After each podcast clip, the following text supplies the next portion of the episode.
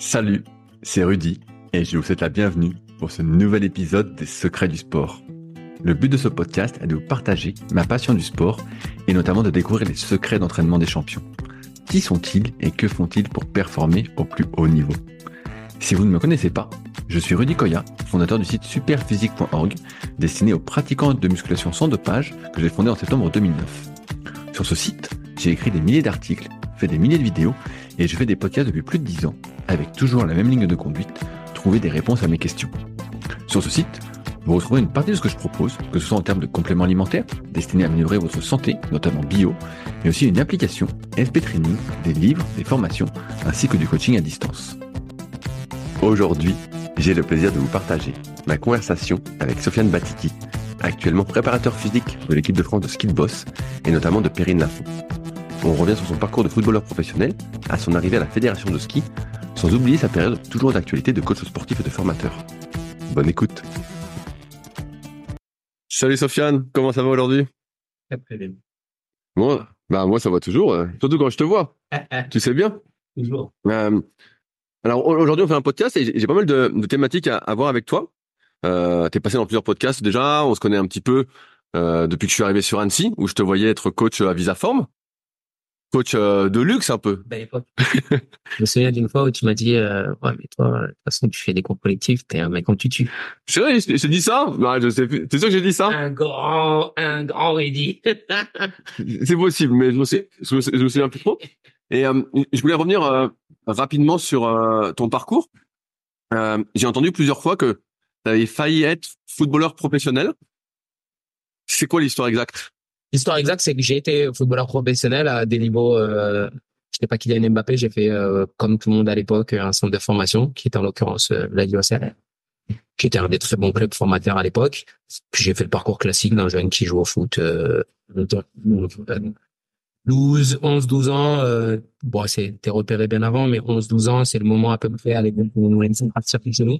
Là, maintenant, c'est un petit peu plus vieux parce que ils se sont rendus compte que c'était pas forcément une bonne d'arracher euh, un jeune enfant euh, pour ses parents. Alors, maintenant, il y a une nouvelle loi qui veut que tu peux pas partir dans un club euh, si tu es à plus de 50 km de habites. Maintenant, ça met en avant euh, plus de choses, c'est-à-dire qu'on fait déménager les parents, il y a, y a des magouilles un petit peu bizarres. Mais à l'époque, c'était euh, ouais, 11 ans, 12 ans. Donc, j'ai eu euh, le centre de formation. Où euh, je suis arrivé un petit peu en mode euh, très bon joueur, mais euh, comme tous les autres joueurs qui sont développés comme moi. C'est un petit peu le, le- le- ce qui se passe quand on est jeune, c'est que tu es dans ton petit club, dans ta petite ville, et tu es le meilleur joueur, tu es la pépite, et tu penses que tu es vraiment le meilleur du monde. Sauf que quand tu arrives dans un centre de formation, tu as d'autres pépites de leur ville, et qui finalement sont soit plus forts, soit moins forts que toi, mais tu te rends compte que t'es pas le centre euh, névralgique de la Terre. Et puis bah après, euh, c'est euh, la dure loi du sport, hein, c'est faut être bon. euh, c'est pas le plus difficile de rentrer, le plus difficile c'est d'y rester finalement. Il y a beaucoup d'appelés, pas beaucoup de d'énus. Et puis pour la faire courte, j'ai fait plusieurs centres de formation parce qu'au niveau au niveau footballistique et également surtout au niveau de, de la folie, euh, j'étais à un niveau assez important. Donc euh, je me suis fait virer euh, comme un malpropre de plusieurs centres, euh, bien que j'étais euh, relativement bon au niveau football. Et puis je me suis retrouvé à signer mes premiers contrats pro euh, à 18, 19 ans, parce que je quand même, j'ai quand même réussi à être pro. Puis j'ai bourlingué un petit peu en France et, et à l'étranger, notamment en Belgique, en, au Portugal, un petit peu en Angleterre. Et puis, euh, et puis, euh, les gens me disent toujours, mais pourquoi t'as arrêté Je me dis, bah, parce que j'étais nul. C'était quel poste? J'étais latéral gauche. J'ai commencé attaquant comme tout le monde, parce que tu, quand tu arrives au foot, t'as envie de marquer des buts. Techniquement, ça allait. Et puis après, bah, à un moment donné, ma technique ne me permettait plus de marquer autant de buts qu'avant. Donc on m'a dit, euh, bon, on peut pas te mettre sur le banc tout de suite. On va te faire, on va te mettre sur un côté. Et puis après, euh, quand t'es plus assez bon sur le côté, on va dire, bah, tu vas te mettre derrière. Et puis donc j'ai terminé la paire gauche euh, à courir, déborder, euh, pas trop défendre parce que c'était pas trop mon truc. Ce qui est bizarre pour le défenseur gauche, mais euh, j'ai pu faire ma petite carrière qui m'a emmené jusqu'en 2010. Et 2010, euh, en fait, je tournais de petit contrat en petit contrat, ce qui m'allait pas trop. J'avais pas un talent euh, suffisant pour avoir les contrats euh, qu'on a actuellement, euh, qui n'existaient pas à l'époque de cette manière. Mais euh, c'était soit des contrats de 3 ans, 4 ans, 5 ans. Et moi, je faisais, j'étais un pigiste. Je faisais un an par-ci, un an par-là. Et puis, je me retrouvais à chaque fin d'année à devoir aller me vendre à gauche, à droite via mes agents. Parce qu'il y avait toujours des agents qui faisaient des intermédiaires. Et puis, euh, c'était... euh, tu vas faire un essai dans le club et puis on voit s'ils t'aiment bien et s'ils t'aiment bien ils te font signer un contrat et même même cinéma tous les ans et je me suis fait, j'avais pas une très très bonne hygiène de vie à l'époque. Et je me suis fait une fracture de fatigue. Où ça? Euh, Au niveau du, au niveau du talus, ce qui est, euh, ce qui arrive presque jamais. Et je me rends compte maintenant, avec les connaissances que j'ai maintenant, c'est que c'était une hygiène de vie. Euh, je sortais, je buvais un petit peu. Alors, euh, c'était Neymar avant l'heure, quoi. Exactement, sauf n'avait pas son talent. Le problème, il est là, c'est que Neymar, il se blesse, euh, les assurances vont payer, et puis euh, on va attendre que tu reviennes. Si Sofiane, il se blesse, bah écoute, tu trouveras un autre club. Et je me suis même pas blessé au bon moment, malheureusement. Je m'étais blessé en fin d'année 2009, il me semble, juin. J'avais fait une bonne année quand même, et joué dans un club qui s'appelait KS Open, qui joue en première division là en Belgique. J'avais fait euh, plutôt une bonne année, et donc j'avais euh, des contacts. Et puis je me suis blessé euh, fin d'année. Et malheureusement, bah, on n'était pas à l'époque où les clubs étaient à même de pouvoir reprendre un joueur blessé, en tout cas pas des joueurs de mon niveau, blessés, de payer pendant un moment avant qu'ils soient capables de pouvoir jouer. Donc ils m'ont jeté comme un mat propre en me disant bah tu reviendras quand tu quand ça ira mieux. Et puis ça ira mieux. J'ai un peu pété les plombs, j'ai pris mon argent, mes tickets, mes claques et je suis parti aux États-Unis pendant un petit moment. Ah, qu'est-ce que fait aux US vivre tranquillement, faire un peu des expériences. J'ai fait un peu les allers-retours entre New York et euh, et euh, Montréal à l'époque parce que j'ai de la j'ai de la famille à Montréal. Et puis euh, c'est à ce moment-là que j'ai commencé à faire de musculation. En vrai. C'est vrai? Et parce que quand tu étais euh, professionnel du foot, il y avait pas trop de muscu? Non, à l'époque c'était. Euh, je comprends maintenant les gens qui se disent oui le foot dans le foot il y a pas énormément enfin ils font n'importe quoi. Bah, ouais, quand on voit des vidéos de l'équipe de France souvent on a envie de se marrer, on a envie de se marrer de rigoler jaune quoi. Mais en réalité, quand tu vas regarder là-dessus, le, le, le, le, principe de base, le, le, physique est beaucoup moins important. Alors maintenant un petit peu plus, mais à l'époque, il était beaucoup moins important que ce qu'il est maintenant. C'est-à-dire, soit tu étais un artiste du foot, c'est-à-dire que tu étais capable de dribbler, euh, faire des passes, et que tu avais une intelligence de jeu qui permettait de de sortir. Puis après, il y a des extraterrestres qui sont arrivés, genre dans les années 90, à eu des Ronaldo. Et là, finalement, on a compris que si physiquement tu es plus fort que les autres, il y a des grands chances que tu sois meilleur sur le terrain euh, footballistiquement. Et donc, ça a pris un petit peu plus d'importance. Mais moi, j'étais à la fin du cycle d'avant, où les gens, ils n'étaient pas encore les préparateurs physiques. Ils te faisaient pas faire de muscu. C'était des mecs qui te faisaient sauter dans les cerceaux, qui te faisaient faire un peu de 15-15, 30-30. Enfin, je, je me très, mais c'était vraiment ça. Il y avait, euh, on était encore sur les tests de, de donc VMA de début d'année. Euh, même pas, il y avait pas de test VMA. C'était, vous mettez sur cette ligne, vous courez jusque là. Mettez une VMA à, à 15 000 ou une VMA à 12. Vous allez tous faire la même distance et puis on verra bien. Donc euh, ça, ça, ça a quand même beaucoup évolué. Je pense que maintenant dans le foot, on on a quand même euh, des choses qui se font euh, cohérentes. Après, le problème c'est que ce qui est mis en avant, notamment sur l'équipe de France, c'est des regroupements. Euh, tu peux pas faire de la magie en deux jours, trois jours, donc ils font des circuits un petit peu la mort lieu. Quand tu regardes, tu dis oh, putain la gueule, la gueule, la de ce mouvement, la gueule de ce mouvement-là. C'est pas des gens qui ont vocation à être très très bons en musculation. Et souvent les, exercices qu'on leur propose euh, et, qu'on montre à la télé, c'est des c'est pour des moldus, euh, c'est un peu difficile à faire. Et les footballeurs, quoi quoi qu'on en dise, même s'ils sont très bons sur un terrain de foot, on aura peut-être euh, l'occasion d'en parler après. C'est pas parce que tu es très bon dans ton sport que tu es bon dans tous les autres sports. Et ça, c'est un peu difficile. Mais donc, t'arrêtes le foot au, de niveau, euh, au niveau pro quand t'as 23 ans? T'as 87, c'est ça? 86. 86, à 24 ans alors. Ouais, je pense 24, j'ai acheté. C'est tôt, t'aurais pu continuer et prendre un, tu vois, te réparer et aller peut-être en D2, euh, dans un championnat où j'aurais été pro. l'opportunité de le faire. Le seul truc, en fait, ce qui s'est passé, moi, je suis parisien à la base. Je suis. Euh, T'étais d'où en région parisienne Je suis né dans le 93, j'ai habité beaucoup dans le 94. Après, très jeune, euh, je suis parti euh, dans le centre de la France chez mes grands-parents qui habitaient à Moulins, sur Allier, qui est dans. Oui, oui, je vois très bien où c'est. Un lieu un petit peu paumé où euh, j'ai fait mes premières années. Et en fait, de Moulins, je suis parti directement en centre de formation. Et après cette période-là, c'est là où j'ai commencé à revenir sur Paris beaucoup plus. Et donc, j'ai fait, euh, parce que j'ai joué aussi à Créteil, donc euh, ma famille est Paris-Centre et un petit peu 94. Donc, j'étais par la force des choses un petit peu dans ces zones-là. Et puis, euh, pour répondre à ta question sur le fait de pouvoir revenir, c'est que j'ai eu la lucidité très vite. Peut-être euh, jamais plus de, me faisais plus d'illusions sur mon sur mon niveau et sur le fait que je pouvais vraiment arriver au au Graal de gagner énormément d'argent avec ce que je faisais, gagner des dans ma vie. Mais euh, c'était pas le genre de salaire qui pouvait te permettre d'être à l'abri. Combien tu gagnais? En moyenne Il n'y avait pas de moyenne, mais allez, grossièrement entre 5, un peu plus de 5. Ok. Ce qui n'était pas fou. Mais ce qui permettait à mon époque, quand j'étais petit jeune, euh, de, de flamber un petit peu, quoi. Un petit peu, mais quand tu es là et que parce que c'est 5 les gens ne se rendent pas compte que c'est 5 TTC quand tu es dans un club de foot et que tu prends 5 Euh, ce qui est rien hein, par rapport à par rapport aux chiffres qu'on va pouvoir avoir, mais quand t'es jeune, qu'on a payé ton appart, qu'on a payé ta voiture, que tu manges au club tous les jours, 5, c'est pas de poche. Ça veut dire, c'est pas 5 moins le loyer, moins ci, moins ça, c'est 5. Les larmes pour. Donc, euh, ma Vuitton m'a beaucoup vu, Gucci m'a beaucoup vu, euh, les vêtements et les baskets. C'est vrai que t'as toujours été bien habillé. J'essaye. Bah, de moins en moins, je trouve quand même. c'est vrai ou pas? Bah, regarde, c'est quoi ce look aujourd'hui? Moi, je m'habille. Voilà, voilà, c'est bien ce que je te dis. J'ai des enfants, j'ai des enfants à habiller. Maintenant, euh, avant, avant, je faisais attention à mon image à moi. Maintenant, je fais un peu plus attention à, à bien habiller mes enfants. Donc, ça me fait acheter un peu moins de choses, mais euh, je dis quand même, j'ai de bonnes des belles baskets, des belles baskets, mais le reste, on voit que père de famille, quoi, là. Là, on a l'impression que un pantalon de pluie, un peu. Uniqlo, c'est faire. Et donc, pour terminer là-dessus, euh, bah, je, je, me suis posé un petit peu parce que j'étais dans une période de ma vie où je bougeais beaucoup. Tu vois, j'avais terminé, j'étais parti un peu à, euh, notamment à Montréal. Et puis là-bas, j'étais en mode folie. Soirée, euh, potes, euh, filles, euh, tout ce que tu veux.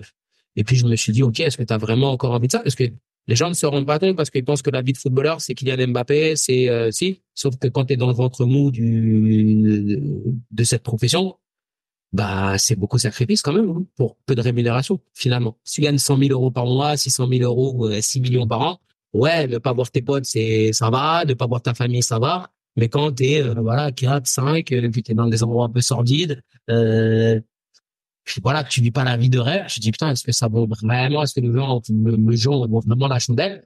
Mais finalement, pour moi, je me suis dit bah euh, j'ai deux cas de figure qui, j'ai deux choix qui sont devant moi. Soit je vais continuer à pousser un peu et essayer de trouver encore des contrats pendant 3 4 ans parce que j'ai 24 ans et à mon niveau, je vais jouer jusqu'à 30 ans et je vais me retrouver dans un club de CFA euh, anonyme. Je vais sans doute euh, finir euh, entraîneur des jeunes du club parce que c'est soit ce qui va se passer. Ou soit, euh, bah écoute, je vais essayer de de bifurquer et puis de voir qu'est-ce que qu'est-ce que je peux faire. Qu'est-ce qui t'a fait bifurquer dans le coaching sportif? Ce qui m'a fait bifurquer dans le coaching sportif, c'est d'abord ce voyage à notamment où je me suis allé m'entraîner dans, je suis m'entraîner parce que mes, mes cousins s'entraînaient là-bas, le James et le James. Donc, on allait s'entraîner et tout. Et puis, je me suis dit, et moi, je connaissais vraiment rien du tout à ça. Donc, j'y suis allé, et puis, mais toujours un peu sportif. Donc, au début, c'est tapis de course, euh, un petit peu de bench, pas de squat parce que, voilà, que, euh, voilà, les, du biceps, du cible, des trucs, voilà, approche bodybuilding. Et puis, je me suis rendu compte que c'était quand même quelque chose que j'aimais bien. Puis, je suis revenu, en fait, par la force des choses. J'ai dans ma famille des gens qui habitent à Annecy qui ont une entreprise. Et comme j'étais un peu fou, un peu dissolu dans ma vie, m'a, ma maman, mon père son âme, euh, m'a intimé l'ordre euh, d'aller à Annecy parce qu'à Paris j'étais complètement fou, j'étais sur les Champs Élysées tous les jours et surtout tous les soirs. Et euh, ma maman m'a dit bah tu sais quoi, tu vas aller chez mon frère qui habite à Annecy et tu vas te calmer un petit peu, tu vas réfléchir. Moi il y a personne qui va t'appeler, tu vas être euh, prospection. Et finalement quand je suis venu ici, euh, en arrivant je me suis dit bah tu sais quoi, mon objectif c'est de me remettre en forme et d'aller euh, et de repartir faire des tests. Je suis arrivé vraiment à Annecy en disant ça et j'habitais avenue Genève. Ok, plein plein centre quoi. Plein centre de d'Annecy et finalement bah la salle qui était la plus proche c'était euh, Visaform. Ok, donc tu as atterri à Visaform. J'ai atterri à Visaform en tant que client en me disant je vais me remettre en forme et donc bah je suis arrivé et, et j'étais en mode bah, je connaissais rien à muscu et je connaissais personne sur Annecy hormis euh, mes tontons qui avaient une entreprise et qui partaient dans, tôt le matin et qui partaient euh, et qui revenaient tard le soir. Donc euh, je suis allé m'entraîner avec l'équipe d'Annecy à l'époque un petit peu euh, et à côté de ça, je m'entraînais deux fois, le matin et l'après-midi. Et j'étais en mode euh, Shaolin, tu vois. J'arrivais le matin, je connaissais personne, je calculais personne. Je m'entraînais le matin, je repartais chez moi, je mangeais, je dormais, je m'étais mis, je me suis dit, tu sais quoi, si tu veux repartir dans ce mode-là, il faut te remettre dans ce mode-là. Et donc, pendant peut-être deux, trois, quatre mois, je me suis dit, bah, je vais commencer à m'entraîner pour repartir parce que finalement, j'étais arrivé fin d'année 2010, je crois. Et je voulais repartir pour faire des tests, pour faire des tests joints. Donc, je me suis dit, j'ai 4, 5 mois devant moi pour vraiment bien faire. Et puis, en fait, au fur et à mesure que je faisais, je me disais, mais ça ne me manque pas, en fait.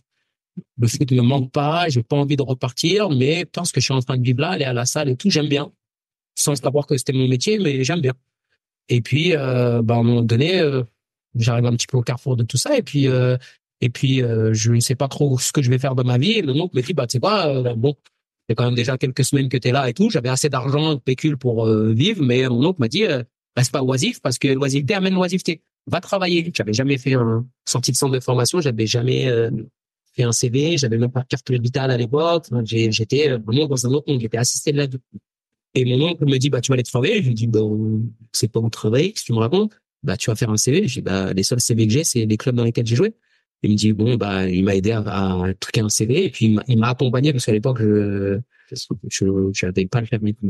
J'étais complètement fou. Je conduisais des voitures à l'époque, mais j'avais pas le permis de conduire et lui, ça lui allait pas. Donc, il m'a dit, tu vas prendre le bus comme tout le monde. J'étais complètement fou. Et bref, il, il, il m'a trouvé un petit job. En tout cas, il m'a intimé, euh, il m'a proposé de poser dans certains endroits et je me suis retrouvé dans des trucs d'articles de sport. Et j'ai bossé pour Go Sport. Un, Ok. un mois. Pourquoi qu'un mois? Parce que c'était le temps qu'il me fallait pour savoir que c'était pas l'ami que je voulais. Tout simplement, je suis arrivé dans le truc. Et moi, j'avais jamais travaillé. C'est-à-dire que j'avais jamais travaillé contre l'amélioration dans, dans un job normal. Donc, pour moi, c'était, euh, bah ouais, je, je me disais 24 ans, putain, je suis trop vieux pour reprendre des études. C'était ça le mindset que j'avais. J'ai 24 ans, on a dit, je vais pas, je vais pas repartir à l'école et tout. Donc, je vais faire un job et je vais gagner de l'oseille parce que euh, je, jeune naïf que j'étais, je pensais que j'allais pouvoir faire de l'argent euh, sans inscription. Et donc, finalement, ce qui se passe, c'est que je vais à Gosport. Je fais euh, un mois. Au bout de ce mois-là, où on m'a demandé de faire plein de trucs, d'étiqueter des trucs, de vendre des trucs. Moi, je kiffais parce que je savais que j'allais pas le faire longtemps. Mais euh, j'ai vu le salaire que j'ai eu à la fin de ce mois et j'ai dit, mais hors de question, vous êtes complètement malade. Où est-ce que je chine pour retourner à l'école? Et finalement, juste après, bah, c'est là que j'ai commencé à entreprendre un petit peu euh, euh, bah, les démarches pour trouver un endroit où je pouvais euh, me former.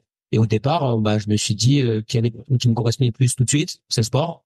Donc j'ai cherché, je voulais pas de foot, etc. Et puis euh, et puis j'ai eu la chance aussi de tomber sur des gens formidables qui étaient à Visaform et qui euh, ont vu ce que je faisais tous les jours et qui ont vu que j'étais quelqu'un de sérieux en tout cas et qui quand je suis allé euh, leur demander de faire un stage euh, d'observation, m'ont dit directement bah écoute si tu si tu positionnes sur un job, euh, nous on paye ta formation, euh, on te forme et puis après tu bosses pour nous. Donc euh, j'ai pas eu euh, j'ai pas eu à galérer comme ça peut être aujourd'hui euh, puisqu'à l'époque aussi comme on discutait tout à l'heure À Annecy, il y avait Visaform, Orange Bleu, Holness qui avait une petite salle qui existe toujours ou pas? Existe toujours. Et MS qui a brûlé, donc qui a pu? Je crois même pas que Orange Bleu existait en 2009. T'es sûr il- Ah, attends, t'es 2009, ouais, moi je suis arrivé 2012, ouais. Donc il y a que Visaform. avec que Visaform qui était là et le MS qui a brûlé.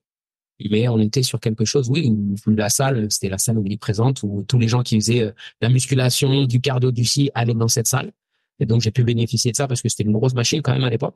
Et donc, euh, bah, ils m'ont accepté, ils ont accepté de payer ma formation. Donc t'as- passé un BPGEPS alors Tu l'as passé où alors Euh, bah, dans Le- l'école dans laquelle maintenant j'officie. Ok, à Ipso alors. J'étais à Lyon. Ah, qui était à Lyon Ouais, bah, j'étais, euh, j'étais en même temps que Nassim. Ok, Il était dans la truc juste avant moi. ok. Bon, maintenant, il crache sur le bébé, mais il a fait un bébé. Bien sûr. Un an avant moi. Ah, il crache dessus, on sait très bien pourquoi. Il, il, il vivra son truc. Donc, Bon, après, c'est sûr. Mais euh, ça, ça, ça me fait ça me fait toujours un peu euh, un peu rire quand je l'entends euh, parler. Alors c'était par rapport à moi parce qu'on n'était pas dans la même euh, dans la même euh, promo. promo, mais euh, je me souviens très bien de lui. Il était un petit peu plus costaud à l'époque. Quand je dis costaud, il était un peu plus. C'était le début de sa carrière de costaud. Donc il mangeait, il mangeait à chaque fois à midi, on le voyait. Donc on se parlait vraiment vraiment tranquillement. Et puis c'est que des années après, je me suis dit, mais ce gars, cette tête, elle me dit quelque chose. Et finalement, c'est mon directeur de maintenant qui me dit, ouais, mais Nassim, c'est Nassim, il était en truc. Et, et c'est là que j'ai commencé à cliquer. Et donc là, tu, tu, tu passes ton, ton BPGEPS donc? Je passe mon BPGEPS. Est-ce que- option. Voilà ce que j'allais dire. Est-ce que tu fais les deux options? Option parce que c'était une obligation euh, de de de de la salle. Donc euh, je sais comment ça À à Visaform, pardon, qui m'ont dit non, on te paye la formation, mais la, la, la seule chose, c'est que tu dois faire les donc, donc tu fais muscu et cours de fitness. Ouais, c'était 18, c'était en 18 mois. Est-ce que tu as donné des cours de fitness après? Tu en as donné où? À la salle Aseno? Non, bah, moi, Visaform, j'ai fait euh, Visaform de 2010 jusqu'à 2018 ou 2019. T'as resté 9 ans à Visaform Oh putain, mais il n'y avait plus personne à cette époque-là à Visaform.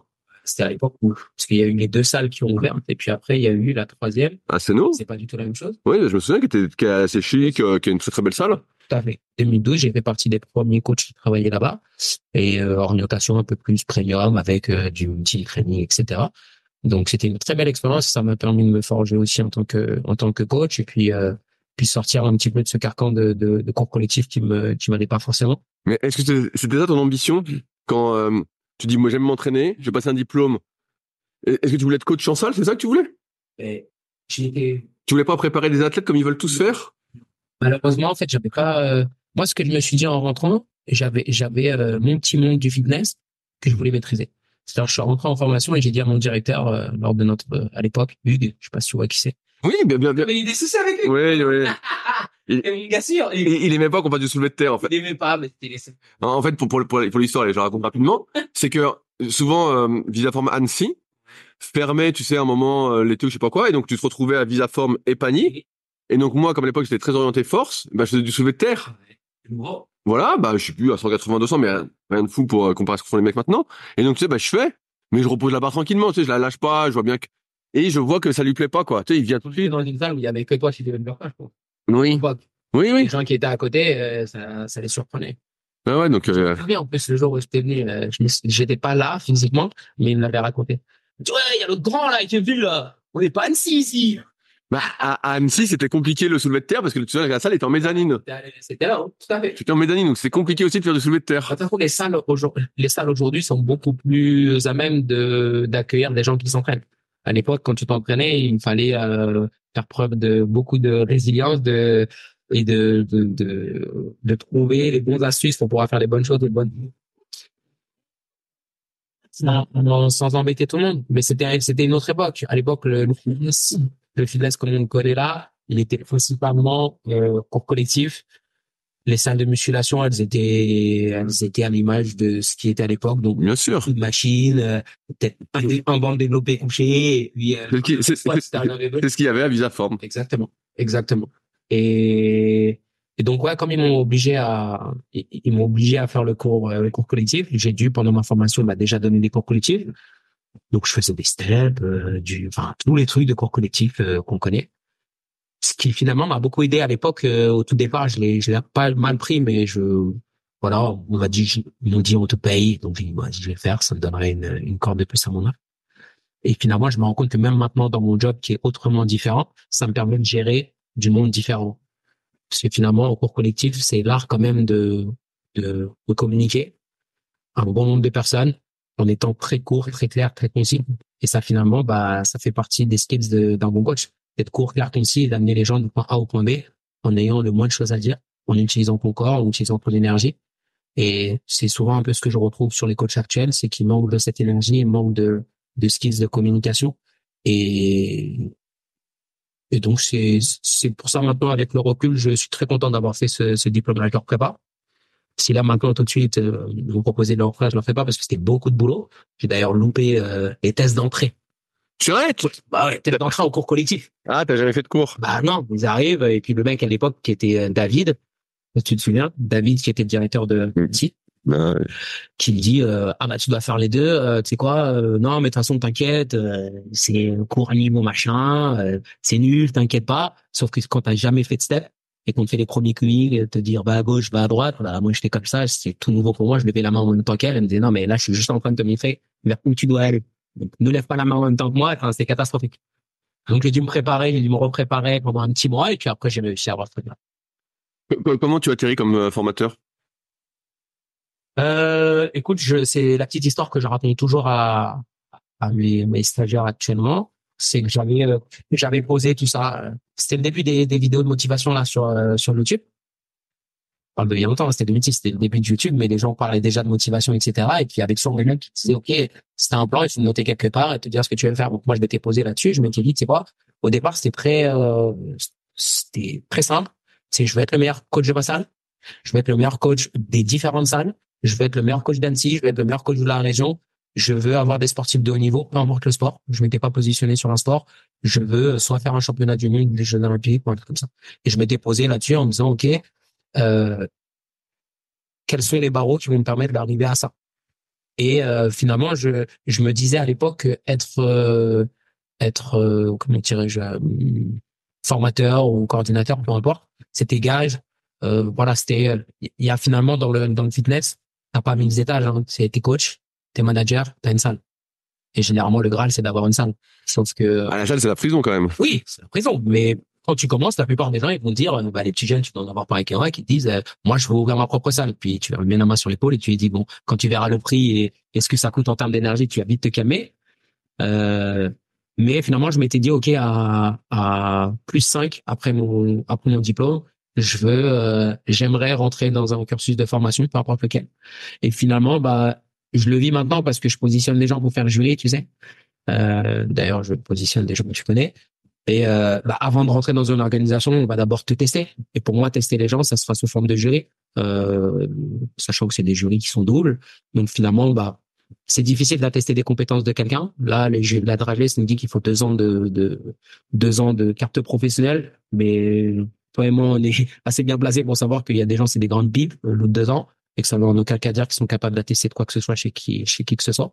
Mais je m'étais dit, bah, je vais essayer de me, j'avais déjà compris que mon école était à Lyon à l'époque, et moi j'habitais à Annecy. Et je me souviens que quand moi, ils avaient dû me faire passer mes têtes, ils avaient galéré pour trouver quelqu'un. Et à l'époque, c'était à l'époque où la dragée se déplaçait beaucoup plus que maintenant. Parce qu'il y avait déjà beaucoup moins de personnes à, à valider. Mais je me souviens qu'ils avaient du mal à trouver et envoyer des jurys. Donc moi, j'avais rappelé la salle et je leur avais dit, bah, je suis sur Annecy. J'avais appelé euh, mon ancien centre de formation. Et je lui avais dit, bah, écoute, euh, après deux ans, trois ans, je l'ai appelé, je lui ai dit, bah, écoute, euh, moi, je suis sur Annecy. Si tu as des gens à faire passer par ici, je peux être, plutôt que d'envoyer des gens de Lyon, moi, je suis là. Et donc, je suis resté dans la shortlist. Il m'a jamais appelé. Et puis, un jour, un jour, il m'appelle. Ça se passe bien. Et puis, et en fait, je le relançais tout. Je le relançais tout le temps. Je lui dis, ouais, si t'as besoin, si t'as besoin, si t'as besoin. Et en fait, et bah, euh, comme on dit, hein, il faut toujours rester, euh, faut être courageux et téméraire, les deux. je faisais que lui envoyer des messages et pas de message, pas de réponse, pas de réponse, pas de réponse. Et un jour, il m'envoie, il me dit, ah bah ça tombe bien que tu me, ça tombe bien que tu me sollicites. Euh, on va ouvrir une antenne à Annecy. Euh, on va lancer un casting, genre. Euh, et il me dit, qu'est-ce qu'il faut faire pour donc c'était faire un déroulé pédagogique, etc. Et genre, t'imagines bien que sur Annecy, il y avait au moins une vingtaine, une trentaine de personnes qui sont positionnées. Je pense que ce qui a joué en ma faveur, c'est que j'étais plus jeune que les autres, que j'étais un ancien euh, stagiaire aussi, ce qui était gage peut-être quelque chose. Et euh, peut-être qu'ils ont dû me payer moins cher que les autres aussi, peut-être au tout départ. Euh, et puis, bah, donc depuis 2016, je suis positionné comme euh, comme formateur là-dessus. Ça fait huit ans alors que tu formes en BPJEPS. Est-ce que tu formes les deux mentions? Non. Non, non, non, je voulais me positionner uniquement sur. La première année, on a ouvert, il y avait, il y avait que Michu. la deuxième année, les deux ont ouvert, mais bah, je pouvais pas me positionner sur les deux. Et clairement, j'ai pas le niveau enfin, ça faisait tellement longtemps que je ne faisais plus parce que ça date de 2016. J'avais arrêté de donner des cours en 2012, je pense, le 11, des cours de step, etc. Comme là, cette année, euh, voilà, je fais pas d'haltérophilie, même si je serais capable de pouvoir, euh, aller initier les gens à l'haltérophilie. Je pense qu'il faut avoir la, la fibre de ça et le kiffer par ça. Euh, et pouvoir être passionné, passionnant comme tu vas. C'est pour ça qu'il avait fait intervenir Nico. Je peux, euh, Mandel, hein, j'ai traîné, euh, coucou je, je peux parler du développement aérobie, mais je pense que quelqu'un qui le vit tous les jours, qui le fait tous les jours et qui kiffe ça vraiment, il va être capable de, de t'apporter ça de manière beaucoup plus, euh, ouais, de manière beaucoup pas professionnelle parce que ça se fait aussi professionnel de côté, mais sans doute avec des choses que qui pourra dire que moi je pourrais pas. Voilà pourquoi je suis. Comment tu juges l'évolution des, des élèves en, en BPGEPS Donc moi, ça fait trois ans que je donne des cours dans une école, on va dire un peu concurrente. Ouais. Mais euh, toi qui as un peu plus de recul, et alors je te lance, je t'aide. Moi, j'ai l'impression que le niveau diminue en trois ans, que le niveau vraiment des entrants est de plus en plus faible. Est-ce que toi, avec huit ans d'expérience, c'est ce que tu remarques aussi? Ce que je remarque, c'est que euh, c'est qu'on a plus de personnes qui voient la lumière. Quand je parle de personnes qui voient la lumière, c'est que euh, avant c'était un, un, projet qui était longuement mûri, où tu disais, bah, c'est ça que j'ai envie de faire, quelle formation je dois faire, tu vois, à l'époque de la cumèse, tapez pas à la porte pour venir. Fallait que tu saches que tu sois capable de faire 20 euh, tractions euh, straight pour avoir 40, 150 000 dips, euh, du squat. Enfin, il fallait que tu aies déjà un passif d'entraînement, une culture d'entraînement. Là, on voit des gens qui viennent et qui disent, bah moi, tout est pour tout, j'ai six mois d'entraînement, j'ai fait quatre pompes et trois squats au poids de corps, je vais être coach. et malheureusement, les tests d'entrée abondent dans ce sens, mais c'est un peu le, c'est un peu ce qui se passe actuellement, c'est que plutôt que d'augmenter le niveau des élèves, on a diminué le niveau des attentes. Mais, mais, qui est qui décide euh, justement euh, C'est l'État qui décide des bah, entrées Nous, euh, non, pardon, je pensais que tu me parlais là-dessus. Ce qui va se passer, c'est qu'avant, chaque école avait droit de regard sur les tests d'entrée. Là maintenant, c'est les CREPS qui gèrent les tests d'entrée et finalement, lorsque la personne a les prérequis pour pouvoir entrer en formation, nous on arrive avec des gens qui, les prérequis physiques et qui nous font alors on ne peut pas les suivre sur six ans pour savoir s'ils sont vraiment motivés donc ça va être un entretien qui va durer peut-être 15-20 minutes où tu vas m'expliquer un petit peu ton projet et puis avoir un petit euh, technique qu'est-ce que tu sais qu'est-ce que tu sais pas C'est très facile de nous mentir. Hein. Et nous dire, ah, moi, je la motivé, je fais ça depuis 150 ans, je connais ci, je connais ça. On va pas te demander de rentrer dans les détails. Après, le redon tire une confrontation parce que putain. Après, c'est intéressant, nous, en tant que formateurs, parce que on sent vraiment qu'on est important dans le cursus. Mais avant, on avait des gens qui m'accompagnaient, des gens tirent souvent. Je me dis un petit peu le trait parce que faut, et, mais on a des gens très, très intéressants, mais on a aussi beaucoup de personnes qui n'ont rien à faire ici qui n'ont rien à faire ici. Après, ça reste aussi quelque chose de lucratif, faut pas l'oublier. Avant les crêpes, c'était euh, l'État qui payait.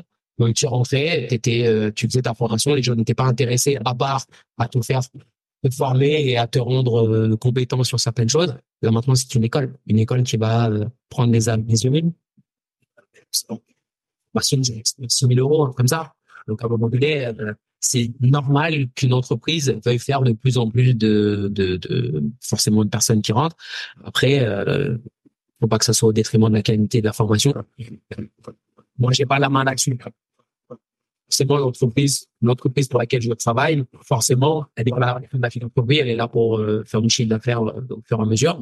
Moi, mon objectif, c'est quoi qu'il arrive, quoi ce qui se passe, opposer du contenu de qualité, être capable de suivre et que les gens sortent et qu'ils aient quand même des compétences qui leur permettent de travailler. À partir du moment où ça se fait comme ça, moi, je suis droit dans mes bottes par rapport à tout ça. Après, on pourrait discuter bilan sur, euh, oui, ils ont droit de rentrer, non, ils ont pas droit de rentrer. T'as pas la main dessus, j'ai pas la main dessus. Par contre, tous les ans, t'es content d'avoir des gens qui sont devant toi à qui tu vas apprendre. Après, c'est plus ou moins compliqué parce qu'ils te prennent de l'énergie. Mais ils ont moins. Mais, euh, j'ai arrêté de m'embêter avec ça. Parce que je sais que j'ai pas la main dessus. Et demain, si j'ouvre un centre de formation, sans doute que j'aurai exactement les mêmes trucs. Oui, parce que tu, tu, tu, essaierais d'être un peu plus élitiste, mais pas, c'est pas élitiste, c'est euh, normal. Mais en fait, tu aurais beaucoup moins de monde. Bah, tu aurais beaucoup moins de monde et si tu as des factures à payer, malheureusement. Non, c'est que les intervenants de beaucoup de cette partie, c'est payés aussi sur le nombre de personnes qui viennent. Donc, c'est pas le chien qui se mord la queue, c'est dire, ouais, on veut que ça soit élitiste, donc il faudrait moins de monde, mais c'est moins de monde, sans doute que je pourrais pas demander plus d'argent euh, chaque année. Et donc, à un moment donné, moi-même, je serai lésé. Donc, euh, oui, on veut que tout le monde euh, ait le meilleur, mais bon, on fait avec ce qu'on a. On, on t'a beaucoup vu euh, dernièrement avec Perrine Lafont ouais. sur les réseaux sociaux. Toi, tu viens du foot. Ouais. Euh, donc, je vais commencer par une question euh, basique. Est-ce que tu as déjà fait du ski? Est-ce que tu skis? Non, Mais est-ce que tu skis pour de vrai ou pas? Tiens, on a la chance. T'as la première étoile? Ah non, je suis. Euh... Deuxième étoile. Il est incroyablement bon. Vous aller voir le magazine, j'ai une, une vidéo où je skie, c'est incroyable. non, je suis, j'ai eu la chance d'avoir à disposition par dans ma famille un, un, chalet à Chamonix. Et donc tous les ans, j'ai skié, j'ai skié presque toutes les vacances d'hiver. Donc je, je me débrouille sur des skis. Alors comme comme je leur dis hein, à la Fédé quand on m'a fait quand on m'a fait mes entretiens de départ, on m'a dit est-ce que tu skis? J'ai dit bah si le benchmark c'est vous, non je ne skie pas. Par contre, s'il faut aller d'un point A à un point B, à partir de l'année à Kitzbühel où c'est comme ça et que c'est euh, carrelage, c'est-à-dire euh, t'es obligé d'être sur l'écart de, de A à Z, euh, non, je vais pas tenir. Par contre, j'imagine, moi, on, on, vous me prenez pour faire des séances en salle de sport, ça devrait bien se passer. Si j'ai besoin d'être là au bord du, au bord d'une piste, normalement, je pourrais le dépasser. Comment ça se passe ce recrutement pour euh, aller à la fédération de, de ski? Et toi, tu, c'est pas le ski exactement, c'est le ski boss? Ski boss, ouais. Alors, alors déjà, ouais, comment ça se passe pour que tu sois recruté? Parce que là, tu vois, t'es, on est, t'es coach t'es formateur, donc tu cumules les deux. Ouais. Et à un moment, tu as une opportunité qui se crée. Et comment elle se fait? Alors cette cette opportunité, elle s'est créée. C'est toujours des, des rencontres. J'ai eu la chance de d'avoir un un des cadres, en tout cas une des personnes de la Fédé qui était bien installée et qui était dans un des groupes euh, relève dames, je crois, une Coupe d'Europe, du Monde et qui avait fait plusieurs euh, plusieurs grosses compétitions et qui était dans l'encadrement et qui est venu me solliciter à la salle euh, dans le cadre d'une réathlétisation pour le jeu de parce qu'il voulait pas parce que moi je lui ai demandé j'ai mais pourquoi tu viens me voir alors que t'as, j'imagine qu'il y a une cellule de réathlétisation ou truc. Il m'a dit non mais j'ai pas envie de les embêter avec ça et tout. C'est sur mon temps libre. Je vais bah ouais. On a commencé à discuter et en fait euh, à la base il est juste venu pour faire son sport et puis on a cliqué. Et lui m'a dit euh, puis au fur et à mesure je pense qu'il a décelé des petites choses chez moi qui disait bah écoute euh, il est un peu différent des mon a mais je pense que ça clique très bien avec mes adresses dans ma manière de parler, dans ma manière de fonctionner, dans ce que je proposais puis dans les connaissances que j'avais. Et puis c'est lui qui m'a dit mais t'as jamais pensé à être préparateur physique et tout machin. Et moi à l'époque j'avais ce syndrome de l'imposteur quoi. Tu me dire bah là tout de suite avec les compétences que j'ai non contre euh, euh, ouais. Une fois qu'il m'a mis ça dans l'esprit, euh, c'est devenu un truc un peu plus clair. Je me suis dit ouais bah écoute euh, pourquoi pas. Donc je me suis posé la question quel cursus. Je pouvais pas repartir à la fac parce que j'ai fait euh, fait stage entre temps. J'avais fait STAPS à la fin de mes années de formation euh, à Amiens à l'époque. Donc j'étais à l'université Jules Verne, mais ça coïncidait avec le moment où je jouais beaucoup au foot et j'ai pas pu, euh, j'ai pas pu terminer ma première année, donc euh, j'ai laissé. Mais tu vois, j'avais déjà ce truc-là à la fin du lycée, quand j'ai passé mon bac, de me dire bah écoute, s'il y a un truc à faire, bon vas-y STAPS, ça sera cool. C'est du sport au mec. Et bah je me suis dit le, le, moyen le plus simple, c'est faire un DU. Et c'est pour ça que je vous parlais tout à l'heure je m'étais retrouvé dans le DU de committee. Et donc, ce DU, il voulait qu'on soit dans, voilà, c'est, plusieurs petites périodes euh, de déplacement à, à Dijon, au, à l'UFR Stap de, de, Dijon. Et puis, bah, entre temps, il faut trouver un stage. Et moi, je me suis dit, bah, si je fais ça, il faut que je sois dans un stage, euh, dans un très bon stage. Et donc, j'ai cherché les structures de haut niveau qui étaient autour de chez moi. Et donc, c'était soit du foot, mais c'était Lyon, c'était Grenoble, c'était machin, ou soit, voilà, la Fédé. Et donc, euh, bah, à ce moment-là, j'ai, rappelé ce monsieur. Ça, il y a eu genre deux ans hein, qui est passé entre le moment où on a arrêté de bosser ensemble et le moment où j'ai eu ça. Et je dis, bah écoute, euh, s'appelle Laurent. Je dis, bah écoute, Laurent, euh, tu m'avais dit que si si j'avais des velléités là-dedans, je pouvais t'appeler. Écoute, j'ai besoin de toi. Et j'ai besoin d'un stage. J'ai juste besoin d'un stage. J'ai juste besoin que tu me présentes à la personne qui permettrait de rentrer en stage à la fin. Et donc, il va dire, bah super, j'attendais ton appel, bla bla il me met en relation avec euh, avec Olivier Pedron à l'époque qui était responsable de la préparation physique à, à l'Héberdier. Savoir qu'il y a une CNE qui est comme le comme le cartontaine comme le cartontaine du ski. Et que euh, le cadre de mon dans le cadre de mon stage, j'ai pu intégrer la cellule d'incitation euh, à la POD et également euh, le pré-bac. Ça, c'est moi qui formation pour entrer. C'est le bac, c'est le qui sont encore dans les plans. Donc, euh, bah, j'ai pu intégrer, c'était en 2018, je crois, ou 2017, 2018, je crois, 2018. Et chemin en faisant, j'étais déjà dans la formation. Donc, je savais un petit peu ce qu'on attendait, ça m'a beaucoup. C'est tu vois, on va avoir des, interactions avec les tuteurs, etc. Je vois et je sais ce que les gens attendent de quelqu'un en formation. Et donc, je me suis, euh, bah, je me suis mis à temps de la qui était la mienne et, et j'ai fait en sorte qu'à la fin de mon stage, on me propose quelque chose. Et ce quelque chose, c'était pas de rejoindre finalement les livres encadrants pour le lycée, donc, fait pendant deux ans avec un petit terme le Covid où il n'y a pas eu d'entraînement parce que le lycée était fermé. Et puis, euh, bah, j'étais dans les petits papiers. Euh, je suis resté, j'ai fait des petites piges. On m'appelait, euh, ouais, cette semaine, on a besoin de toi. Et j'y allais. Et, euh, et c'était dur à cette époque-là parce que moi, j'attendais à ce qu'on me propose directement un gros contrat. Et finalement, c'était un, petit truc qu'on me demandait. Et finalement, j'ai pris le truc, j'ai décidé de voir le, verre à, moitié plein. Et euh, bah, finalement, j'ai, je me suis donné, j'ai montré, j'ai prouvé. Et puis bah, le jour où il y a une place qui s'est libérée dans le groupe Coupe du Monde, parce que c'est comme pour tout, hein, rentrer, il faut qu'il y ait quelqu'un qui sorte. Et ça s'est fait après les Jeux Olympiques euh, de l'année dernière, où euh, il n'y a pas eu les résultats qui étaient escomptés. Et finalement, il y a eu un remaniement. Et finalement, il y a eu deux places qui sont libérées en ski cross et ski de boss. Et donc le, le, le, le la personne qui, qui saute de positionner les gens, a donné directement à, au chef de groupe de m'a appelé, et puis après, bah, j'ai payé sur le ski cross, mais moi, je suis payé sur le. Et je me suis très content. Je, je pose la question parce que on a, tous les deux, on est formateurs, et donc tu as beaucoup de, d'élèves, de personnes qui veulent entraîner des athlètes, qui disent, moi, je vais passer un diplôme de coach pour entraîner des athlètes. Et, et là, tu nous expliques un peu, bah, les années qu'il a fallu pour que tu puisses arriver à mon Graal. À, ton Graal, plus, plus, plus, ou moins. Euh, Maintenant, moi, je te pose la question, c'est comment on entraîne des, des skieurs de boss? Ça, ça, ressemble à quoi?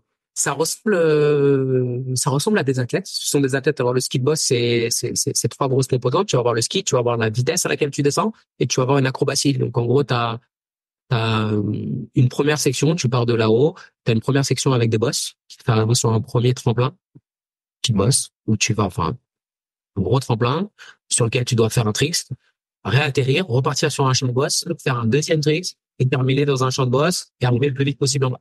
Donc en gros, on va avoir 60% de la note qui va être basée sur la qualité de ton ski. C'est un sport quand même de jugement, donc là de l'aspect euh, vitesse. Donc 60% sur la qualité de ton ski, c'est-à-dire la capacité à pouvoir faire ton carving, à garder le buste bien droit, blabla. Euh, 20% sur la vitesse, le produit, et 20% sur la qualité de, de l'approbation. Donc en gros, on doit euh, faire tourner notre entraînement autour de ces trois choses-là. Donc en gros, ils ont des entraînements de ski, ils ont des entraînements euh, en acrobatie, beaucoup de trampoline, et puis ils ont euh, alors ils ont ce qu'on appelle du water ski, c'est-à-dire que avant de avant de poser leur leur leur run sur la neige, avec risque de se faire mal, ils travaillent d'abord sur des vinyles, après atterrissent dans la mousse, après ils mettent leur i et ils vont si vous êtes déjà allé dans des piscines, on a des fois des, des rampes euh, là-dessus, donc on a des rampes faites exprès, donc on va extraire à la Circus, je crois que ça s'appelle Water Circus, et il y a une il y a une rampe qui est faite exprès pour nous, qu'avec les caractéristiques des sauts qu'on va retrouver dans le sommet. Bah, ils, ils apprennent à descendre et atterrir plat sur l'eau. Donc, c'est moins traumatisant au niveau musculaire, moins traumatisant au niveau articulaire. Et finalement, ils s'entraînent pendant, alors, avant de me voyer à l'épée, bah, il a peut-être euh, un an, un an de pratique du skill avant de les mettre sur la neige. Après, on, on s'entraîne vite à faire skills euh, saut tout seul, et puis après saut pour pouvoir enchaîner dans les bosses. Donc, c'est tout un processus euh, où bah tu vas euh, essayer de, de, déployer des nouveaux skills. Mais euh, bah, ce sont des athlètes, hein. les skieurs. En... Moi, j'ai eu cette grande j'ai eu, euh, je voyais les skieurs quand tu regardes euh, équipe 21 ou Eurosport, c'est souvent là-dessus que ça se passe. Tu les vois avec leur combinaison, blabla. Tu te dis mais qu'est-ce que c'est que ça? Qu'est-ce qu'ils vont Les mecs qui sont très costauds. Donc euh, ils s'entraînent comme des athlètes. Donc on fait de la force, on fait de la pliométrie, on fait des sauts. Alors euh, je sais pas si on peut rentrer dans les détails. Mais si, raconte-moi, dis-moi tout. Ce que je fais moi, c'est que en gros, le, historiquement au niveau du ski, tout est le, le la on va dire la discipline reine, c'est c'est la descente. Ce que tu vois à la télé, descendre, les gros trucs qu'on voit. Et finalement, bah, ils ont une manière de s'entraîner qui est, qui de s'entraîner qui est propre à leur discipline. Font beaucoup de force, ils font beaucoup d'aérobie aussi parce qu'ils se retrouvent dans des endroits très hauts. Euh, ils ont des week-ends qui sont assez chargés parce qu'ils ont des entraînements, ils ont des déplacements, ils ont tout. Donc, ils font énormément d'aérobie, euh, beaucoup de force. Et en gros, euh, bah, finalement, j'avais cette vision un peu étriquée du sport, euh, du ski en disant, bah, il faut vivre ça, je vais faire. Bon, mec, euh, ils prennent des forces dans les courbes qui sont incroyables. Les mecs qui sont à 100 km heure, ils arrivent dans un virage, ils se prennent léger comme jamais. Donc, en vrai, ils sont, eux, ils ont l'obligation de travailler des hauts niveaux de force à des niveaux de vitesse relativement bas. Quand tu vas aller d'une courbe, bah, tu vas faire écraser, tu vas voir etc. C'est complètement l'inverse. C'est des très hauts niveaux de force, mais à des niveaux de vitesse super hauts. Finalement, à titre indicatif, euh, mes skieurs font genre trois bosses par seconde. Ok, ouais, c'est énorme trois bosses par seconde et ça veut dire que bah dans un run ils vont avoir ils vont devoir passer de trois trois bosses par seconde très très vite pam pam pam pam pam se positionner se rééquilibrer me faire un joli saut aligné dans un couloir reposer les skis et repartir sur pam pam pam pam pam pam pam donc vitesse de pied et ensuite réenchaîner sur un deuxième saut et aller chercher au forceps pour euh, terminer le premier donc euh, bah ça nécessite d'avoir des hauts niveaux de vitesse des hauts niveaux de force donc moi euh, je fais pas, je suis pas, euh, je réinvente pas la roue. Hein. Ils soulèvent soit des choses lourdes, lentement, soit ils soulèvent des choses moyennement lourdes, un peu plus vite, soit ils soulèvent des choses très légères, très vite, voir leur poids de corps. Donc, euh, grossièrement, dans une semaine, on va faire euh, un peu d'altéro, on va faire beaucoup de patterns de, de, de, hinge et de en genou aussi, parce qu'il en faut. Beaucoup de travail de dos, parce que c'est quand même relativement traumatisant. Et puis à côté de ça, comme ce sont comme ce sont pas des athlètes de force, je me dois de multiplier la force en différents à différentes vitesses. Donc finalement, le, le, le, mon continuum, il est purement basé sur la force et à quelle vitesse j'applique cette force. Donc il y a des périodes ou des moments de la semaine, moi je suis plutôt sur des planifications euh, au bloc, euh, où je vais avoir au sein de la même semaine euh, parce qu'on s'entraîne deux fois par jour quand même. Donc euh, on va avoir de la force, on va avoir euh, on va avoir de la pliométrie, on va avoir euh, du sprint, on va avoir de la du travail de puissance plutôt orienté puissance vitesse que puissance force parce que pas vraiment c'est quoi la différence puissance vitesse puissance force? Alors si on vient sur si on vient sur la puissance on va souvent nous dire que très simplement pour schématiser c'est force fois vitesse. Donc finalement soit on va jouer sur le versant de la force c'est-à-dire être capable de soulever des charges relativement lourdes vite ou être capable de soulever des charges relativement lentes, euh, relativement euh, légères, mais vite. On se rend compte que chaque individu a une expression de la puissance qui va être différente selon ce qu'il est capable de faire. Certains vont avoir des gros niveaux de puissance parce qu'ils sont très forts, mais ça va jouer sur forcément des niveaux de vitesse qui vont être un peu plus bas. Et puis, bah, des fois, le sport implique que tu dois créer de la force, mais à des niveaux de vitesse qui sont complètement fous. Aujourd'hui, si tu prends un powerlifter, donc tu prends un haltérophile, l'expression de leur puissance n'est pas la même. C'est-à-dire que quelqu'un qui va bouger en haltérophilie va mettre une certaine, il va imprimer une certaine vitesse à sa barre. Si tu mets un capteur inertiel dessus, tu vas voir que euh, même si on n'a pas des charges très lourdes, la vitesse à laquelle elle va monter, les watts vont exploser. Pour quelqu'un qui va faire des watts, bah, si tu as 200 ou 300 kilos sur ta barre, même si tu la bouges pas très très vite, les watts, un moment, vont monter aussi. Le seul truc, c'est se dire, OK, dans l'expression de mon sport, est-ce que moi, je suis plutôt sur bouger des, bouger des charges lourdes lentement, ou est-ce que je suis plutôt sur bouger des charges légères très vite, bon, juste bouger mon propre poids de corps très vite? Moi, c'est ce cadre-là. Donc, je me dois de travailler la force, mais finalement, quand je vais trop travailler et orienter le travail vers la force max, je vais forcément me départir d'une certaine vitesse de déplacement qui, sur le long terme, va pas être très intéressant pour moi puisque les miens doivent bouger très, très vite. Est-ce que malgré tout, tu mets des objectifs de force chaque saison pour tes athlètes pour qu'ils battent le record? Bien sûr. Moi, je fonctionne. Euh, J'essaye d'imprimer une certaine culture en mon groupe, c'est-à-dire que on a on a cette, cette dichotomie encore une fois entre les alpins et euh, les freestylers avec euh, historiquement euh, absolument de, aux alpins où ah, de façon les freestylers ils sont pas comme nous et ils sont pas aussi acharnés que nous etc c'est juste parce que la place du physique dans l'activité n'est pas la même. Ça veut dire que si je prends mon groupe aujourd'hui c'est pas forcément les plus talentueux dans la salle de sport qui se retrouvent très talentueux sur leur run. Parce qu'il y a d'autres choses qui vont rentrer en ligne de compte. Il y a le style il y a ta manière de skier aussi hein tes profs qui est qui est le fruit de toutes les années que tu as fait avant. Euh, dans le ski, alors dans le ski alpin aussi, on va retrouver ces skills, mais c'est sûr que pour pouvoir euh, mettre en avant tes skills de skieur alpin, il faut un gros physique. Nous, on a des gens euh, dans le freestyle, quand tu le regardes, tu le croises dans tu dis, mais lui, des sportifs de haut niveau, c'est pas possible. Il est gabé comme une crevette, j'ai pas l'impression qu'il soit très gainé, qu'il soit si ça, sauf que euh, il utilise 95% de son corps. Et euh, pour le coup, euh, pour le coup, c'est les niveaux de force. Moi, ce que je fais, c'est que j'ai j'ai la chance de pouvoir opérer sur la longue durée, c'est-à-dire euh, au moins un cycle olympique, c'est tout ce que je veux pour moi. Peut-être j'ai quatre ans devant moi. Euh, donc je me suis posé, je me suis posé sur des critères avec des objectifs.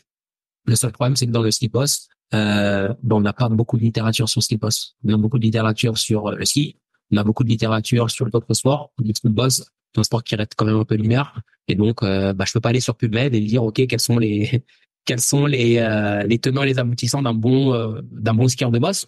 Et en plus, on a la chance d'avoir une des GOATs. Perrine, euh, elle est plusieurs fois championne du monde, elle est championne olympique. Donc, en vrai, c'est les autres nations qui devraient nous regarder et voir comment elle travaille, elle.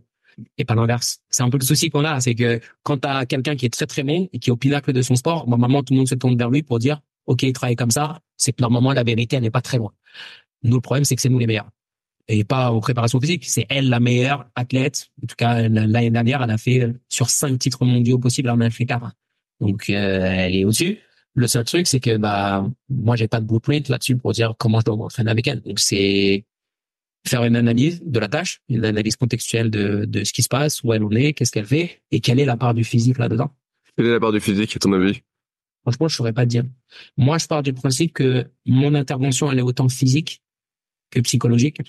Euh, c'est-à-dire que on a, on a, on a un sport qui fait qu'on a la moitié de l'année où on en prête. On n'est pas sur le foot où je vais t'entraîner lundi, mardi et puis samedi tu vas avoir un match. C'est euh, de fin avril jusqu'à début octobre, fin novembre. Euh, vous êtes principalement avec moi dans la salle. Donc qu'est-ce que je fais pour vous tenir et vous donner euh, un os à mordre?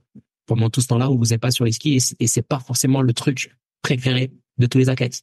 Toi, ce sont des skieurs. Toi, toi, tu fais du kayak. Quand tu fais de la muscu maintenant, c'est pour être meilleur sur le kayak. Si, si j'ai oui. temps entre le kayak et, et ta musculation, même si toi, tu viens de là, là maintenant, si tu as décidé que tu veux jouer au kayak, tu vas préférer faire des séances de kayak, tu vas dire, ouais, ok. Et si je te fais des séances de muscu, tu vas me dire, il faut qu'elles soient orientées vers ce que, le fait que je sois meilleur sur mon bateau. Bah oui, c'est la même chose. Ce sont des skieurs qui font de la muscu, ce sont pas des musculeux. Donc, à moi de proposer des contenus qui soient agréables, qui soient efficients. Et quand je parle d'efficient, c'est qui soient adaptés à leur niveau. Donc, euh, moi, tous les débuts d'année, je leur fais des profils France Vitesse. Ok. Et qu'est-ce que tu utilises pour faire ça? J'utilise le Vitru. Ok. On a le Vitru, on a des GMOR aussi. Est-ce que tu remarques des grosses différences Oui. En... entre chaque athlète justement sur cette ouais. force vitesse? Oui, je crois que tu me disais entre les années qui passent. Euh... Non, non, mais justement entre les athlètes, est-ce que tu vois des grosses différences? Bah, comme je te disais tout à l'heure. Est-ce que tu peux me donner un, un, exemple, genre à 75%, t'en as un qui a 1 mètre seconde et l'autre à 1 mètre 50 À ce moment-là ah, Parce qu'on a des, on a des 1RM qui sont pas les mêmes pour tous nos athlètes. Aujourd'hui, on peut partir du principe que si euh, toi, tu as un squat à 150 et que moi, j'ai un squat à 100, et qu'on se met euh, normalement tous les deux à 75%, euh, on va avoir normalement des vitesses qui vont être à peu près les, Ça va être à peu près les mêmes sensiblement les mêmes. Le problème, c'est que euh, bah moi je fais deux tests. Je fais les tests euh, lorsqu'on fait des 1RL pour avoir les vrais pourcentages et je fais des tests complètement arbitraires avec des charges que moi j'ai choisi d'avoir. Donc un test avec 20 kilos, 40 kilos, 60 kilos, 80 kilos, 5 kilos. Ça, c'est arbitraire. Ça peut me dire oh, mais pourquoi? Euh, Il y en a ils n'arrivent même pas à 100 kilos sur certains mouvements. Mais au moins je peux comparer ce qui est comparable. J'ai deux personnes qui soulèvent la même charge, je peux vraiment dire qui est le plus puissant des deux et à quelle vitesse ils bougent. Sachant que moi, je veux m'acter sur la vitesse, j'ai pas besoin de savoir combien tu soulèves. Donc, euh, on a la chance d'avoir ces outils-là qui nous permettent euh, soit bah, de monitorer aussi un petit peu euh, l'état de fraîcheur des gens. C'est ce que j'allais dire. Est-ce que tu t'en sers les tous les jours Tu t'en sers pour déterminer les charges à utiliser alors? Ouais. Bah, hors du Et, principe. et- et qu'est-ce que tu fais pour euh, adapter ça au jour le jour? Est-ce que tu fais faire, tu le mets à l'échauffement et tu vois ce qui se passe? Exactement. C'est-à-dire qu'aujourd'hui, je vais mettre deux choix, je vais mettre des pourcentages. Ce problème, bon, je vais pas, je vais pas réexpliquer que le, le, le, le 1RM fluctue de jour en jour, euh, selon ton état de forme, ton état de fatigue, etc. Et Surtout quand tu t'entraînes 15 fois par semaine. Il est là le problème. Et surtout quand tes RM sont actés depuis six mois. Parce qu'on s'est déjà tous basés sur un RM qui date de 1000 ans. Tu sais, des fois, quand tu demandes aux gens, tu fais combien au bench? Donne le bench d'il y a six ans en arrière. C'est plus ton RM, Coco. Ton RM, soit il est plus haut, soit il est moins haut, mais il va falloir le, il va falloir le remettre, euh, au goût du jour. Ce qui est intéressant, c'est que les vitesses sont moins fluctuantes dans le temps. C'est-à-dire qu'une fois que j'ai fait mon test de force-vitesse, je sais que ton euh, 90%, il est à peu près à, sur, peu importe le pattern, mais on va dire, il est à, il est à 0,30, 0,35, 0,25, allez, j'abuse. Bah, euh, si aujourd'hui, au lieu de te dire, bah, je vais de manière arbitraire te dire que tu vas travailler 90% d'un ARM, je sais pas si c'est ton ARM du jour, je vais te dire, OK, on va faire une gamme montante à l'échauffement. Et dès lors qu'on sera arrivé à la vitesse que je t'ai demandé, ça sera ta, ça sera ta charge du jour. Et comment tu détermines l'arrêt de la série alors? Je mets des cutoffs. À, à Et- combien? 10% ouais, tu prends, Ouais, tu mets pas beaucoup. Sur la force, 10%. Sur la force, 10%, si je veux que ça reste, euh, si je veux que ça Et, et- et sur la vitesse alors? C'était sur Bah, la... sur la vitesse, ça dépend. Je vais soit mettre des, des, alors les cut-offs, c'est, les cut-offs, c'est choisir arbitrairement combien de fatigue tu veux infliger. Moi, j'aime bien, euh, je pars du principe que je préfère jouer sur plusieurs séries parce que ce qui m'intéresse, c'est vraiment que tu bouges vite plutôt que de pousser des séries. Et tu te rends compte que quand tu le fais de manière arbitraire, c'est ce qu'on fait tout le temps, 5 fois 6. Tu peux même te baser sur toutes les tables de loi qui existent, euh, prix le PIB, machin et tout. Tu vas arriver, tu vas, tu vas te mettre par rapport à ça. Le seul problème, c'est que, bah, tant que t'as pas de, c'est pas objectivé, bah, à un moment donné, tu sais pas si la personne en face de toi elle avait besoin de six répétitions, de quatre répétitions, de trois répétitions. Donc, on s'est déjà retrouvé en début de carrière. Euh, même, même maintenant, il y a des gens qui n'ont pas de, qui n'ont pas de Le capteur est inertiel. et donc, ils vont dire, bah, tu vas me faire euh, 4 pas 6. Mais peut-être que les zones de vitesse que tu voulais vraiment atteindre, elles étaient euh, sur la série, sur la répétition 1, 2, 3, et à partir de 4, 5, 6, tu as juste fait du travail inutile. Donc, moi, je pars du principe que je veux que ça soit très qualitatif. C'est pour ça que je mets des, je mets des, des seuils qui sont relativement hauts, de manière à ce que dès qu'on n'est plus dedans, merci, au revoir. Et, et est-ce que tu arrives quand même à développer de l'hypertrophie si c'est un but? C'est pas le but. Ok.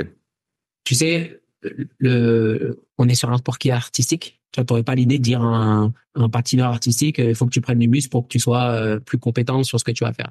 Il y a cette part-là, on a des mecs qui sont un peu bulky, euh, pas à la Fédé, mais je les vois dans d'autres euh, D'autres équipes nationales? dans d'autres équipes nationales, donc je fais des nom, euh, mais qui, bah, on- on est sur quelque chose de, de c'est un peu le problème des sports notés, c'est que cette notation, elle vient sur plein de trucs. Elle vient sur le style, sur ta dégaine, sur, eh, sur euh, moi aussi mes attentes par rapport à ce que je vois. Si euh, moi je m'attends à avoir quelqu'un de très svelte, de très athlétique, euh, mais pas de bulky, et que je vois quelqu'un avec mes costauds, c'est pas ce que j'ai envie. Et puis aussi quid de bah qu'est-ce que l'hypertrophie va va finalement euh, euh, va engendrer chez Mais, mais est-ce que- que tu vas que aller dans le bon sens? est-ce que t'as pas quand même des demandes de la part des athlètes? Tu vois, moi je vois, je vois, je vois dans, dans le milieu du kayak, j'ai quelques sportifs un peu de haut niveau, et, et- et souvent ils me disent des trucs et je dis mais ça n'a rien à voir avec la performance. Ils disent ouais mais ça ce serait la classe. C'est ça. Que, comment tu réponds? Eh ben, j'y réponds de manière favorable. Tu sais pourquoi? Parce qu'aujourd'hui, ce que j'ai besoin, c'est que tu as l'air, c'est que tu as l'air. Bah, quand je dis j'ai l'air, je, réponds de manière favorable. C'est que Tu mets trois séries de 10 à la fin de séance euh, de biceps. exactement, ça va rien m'enlever à moi, ça va rien m'enlever à ce truc, et euh, on se rencontre à mi-chemin, tu vois. Si moi je te dis non, nous, c'est la performance, et si c'est ça, tu vas pas croire à ce que je te raconte, parce que et c'est un fond d'honneur que je mets dans mes coachings, c'est que je coach un individu. Et souvent, on oublie qu'on coach des individus qui ont une vie au-delà de la séance qu'on est en train de leur faire faire. Et ils ont des aspirations, ils ont des envies. Alors, à nous aussi de les réfréner quand c'est des choses qui n'ont vraiment pas attrait à la, à la compétition. Et si tu me dis, bah, tu sais quoi, on fait euh, 12 séances par semaine, je veux soient genre de 6 sur l'hypertrophie, je vais dire que bon, non. Par contre, si tu me dis, bah, tu sais quoi, l'été arrive, hein, et là, tu parles des garçons, mais j'ai aussi des filles, euh, so, euh, tu peux nous rajouter un petit exercice de cul à la fin? C'est des jeunes demoiselles qui vont aller à la plage comme toutes les autres, qui ont envie d'avoir un corps qui est joli et dont elles sont fières. Et je le comprends. Et à un moment donné, bah, euh, vous faites ce que je vous demande. Je vais vous donner ce que vous voulez aussi. Mais euh, on en parlait aussi avec Fred euh, Marcelo qui disait bah moi mes rugbyman euh, ça fait aussi partie de la culture d'avoir des big guns d'être un peu énorme. Et puis bah si ça ne nuit pas au contenu global si yes c'est comme mon fils euh, des fois il me dit euh, papa je peux manger un bonbon de plus hop, hop, hop, hop, hop, hop. Sofiane, je voulais pas t'emmener là-dessus. voilà je sais je, je, Je voulais- je la perte. Je voulais pas, je voulais pas t'emmener là-dessus. Mais euh, à un moment donné, est-ce que ça va, est-ce que ça va nuire de manière folle que mon fils mange un bralibus Non, ça va lui faire plaisir, ça va lui permettre de continuer son après-midi tranquille. Vas-y, on lâche un peu de l'est. C'est, je pense aussi, c'est le, c'est le, l'art du coaching, il est là aussi. C'est de faire des, c'est de faire des, Des, des compromis? exactement, sans faire de compromission. Hors saison, ça consiste en combien de séances de muscu par semaine alors? On est sur deux séances par jour tous les jours. De muscu? Ouais. Ah ouais Ils font un mois tous les jours pendant, euh, là, par exemple, on va reprendre fin avril. Avril, ouais, fin avril. Et de fin avril jusqu'à début octobre, on a, euh, alors, on, a fait autrement parce que avant, euh, historiquement, ils faisaient des cycles. Ils faisaient deux semaines de muscu, un mois de muscu. Après, ils allaient deux semaines faire du du water jab. Après, ils faisaient une semaine euh, du du trampoline et ça se fait comme ça. Ils se sont rendus compte. Là, j'ai eu de la chance d'intégrer un staff qui était complètement remodelé. Ça veut dire que euh, la culture, elle se crée avec moi. Je suis pas obligé de la subir. Donc, si j'étais rentré dans un groupe avec d'autres entraîneurs, les entraîneurs d'avant qui avaient leur manière de fonctionner, j'aurais peut-être pas eu euh, le poids que j'ai là. Quand je dis le poids, c'est euh, j'ai pas de poids décisionnel, mais j'ai un gros poids sur ce que je peux proposer, qui est ma vision des choses. Et ça, c'est super plaisant parce que finalement, j'ai pu faire un audit de ce qui se passait avant, c'est ce que j'ai fait au tout départ. hein. J'ai parlé avec le mec qui était là avant moi, j'ai parlé avec les athlètes, parce que chacun a sa vérité, tu vois. Donc, je parle avec le mec qui était là avant, moi, qui s'appelait Rémi Damiani, et qui m'a expliqué comment il fonctionnait. Je dis, OK, il y a eu quoi comme résultat? T'as eu un champion olympique, t'as eu ci, t'as eu ça. Donc, il y a eu des choses qui ont fonctionné. Maintenant, allons voir les gens à qui on fait les produits. Parce que finalement, euh, c'est à eux que tu vends aux athlètes. Et aux athlètes, bah, quand je leur pose la question, ils vont me donner des pistes en me disant, ah, bah, c'est vrai que faire euh, un mois de, de prep sans s'arrêter, je vois bien. Même si je fais bien, à un moment donné, j'en ai marre. Euh, le cardio, putain, faire du vélo, ça me les couilles. Ok, je le prends quelque part. Après, c'est pas, je suis pas sûr de pouvoir intervenir dessus, mais je prends les informations. Et puis, bah, à un moment donné, on s'est rendu compte que c'était un peu redondant. Bah, tu fais cinq mois ou six mois de prep où tu fais que de la muscu et que des blocs machin. Bah, non seulement qu'est-ce qu'il advient de, de l'aspect euh, physique quand t'es que sur les skis pendant X temps, qu'est-ce qu'il advient de l'aspect technique quand t'es que en musculation? Et on s'est dit, est-ce qu'il n'y a pas moyen de faire différemment, pas mieux, mais juste différemment et tester et voir si ça fonctionne. Et finalement, on s'est rendu compte qu'à hauteur d'une semaine, on pouvait créer des blocs qui nous permettaient de faire le lundi euh, un peu d'acrobatie le matin, un peu de muscu l'après-midi, le mardi un petit peu de water jump. Alors ça demande un petit peu plus de, de logistique. Tu as déjà testé le trampoline et le water jump? Euh, trampoline oui, mais water jump, euh, je sais pas les techniques. Ils veulent. Hein. De toute façon, le problème est là, c'est comme tu leur en fais chier en salle, ils te disent toujours, t'inquiète pas, un jour on va caler dans les bosses. Non, tu mais jamais d'avis. Je suis pas fou. Je sais que je vais mourir. Peut-être deux, trois bosses, et les gens ne s'en rendent pas compte parce que quand on voit la télé, ça rend pas hommage à ce qu'on est en train de voir. Mais quand on se met au bord d'une bosse, c'est une inclinaison de bon degré. Hein. Tu te mets dessus. euh, moi, je me mets debout, euh, je tends mon bras, je peux toucher le, je peux toucher le, la ponte.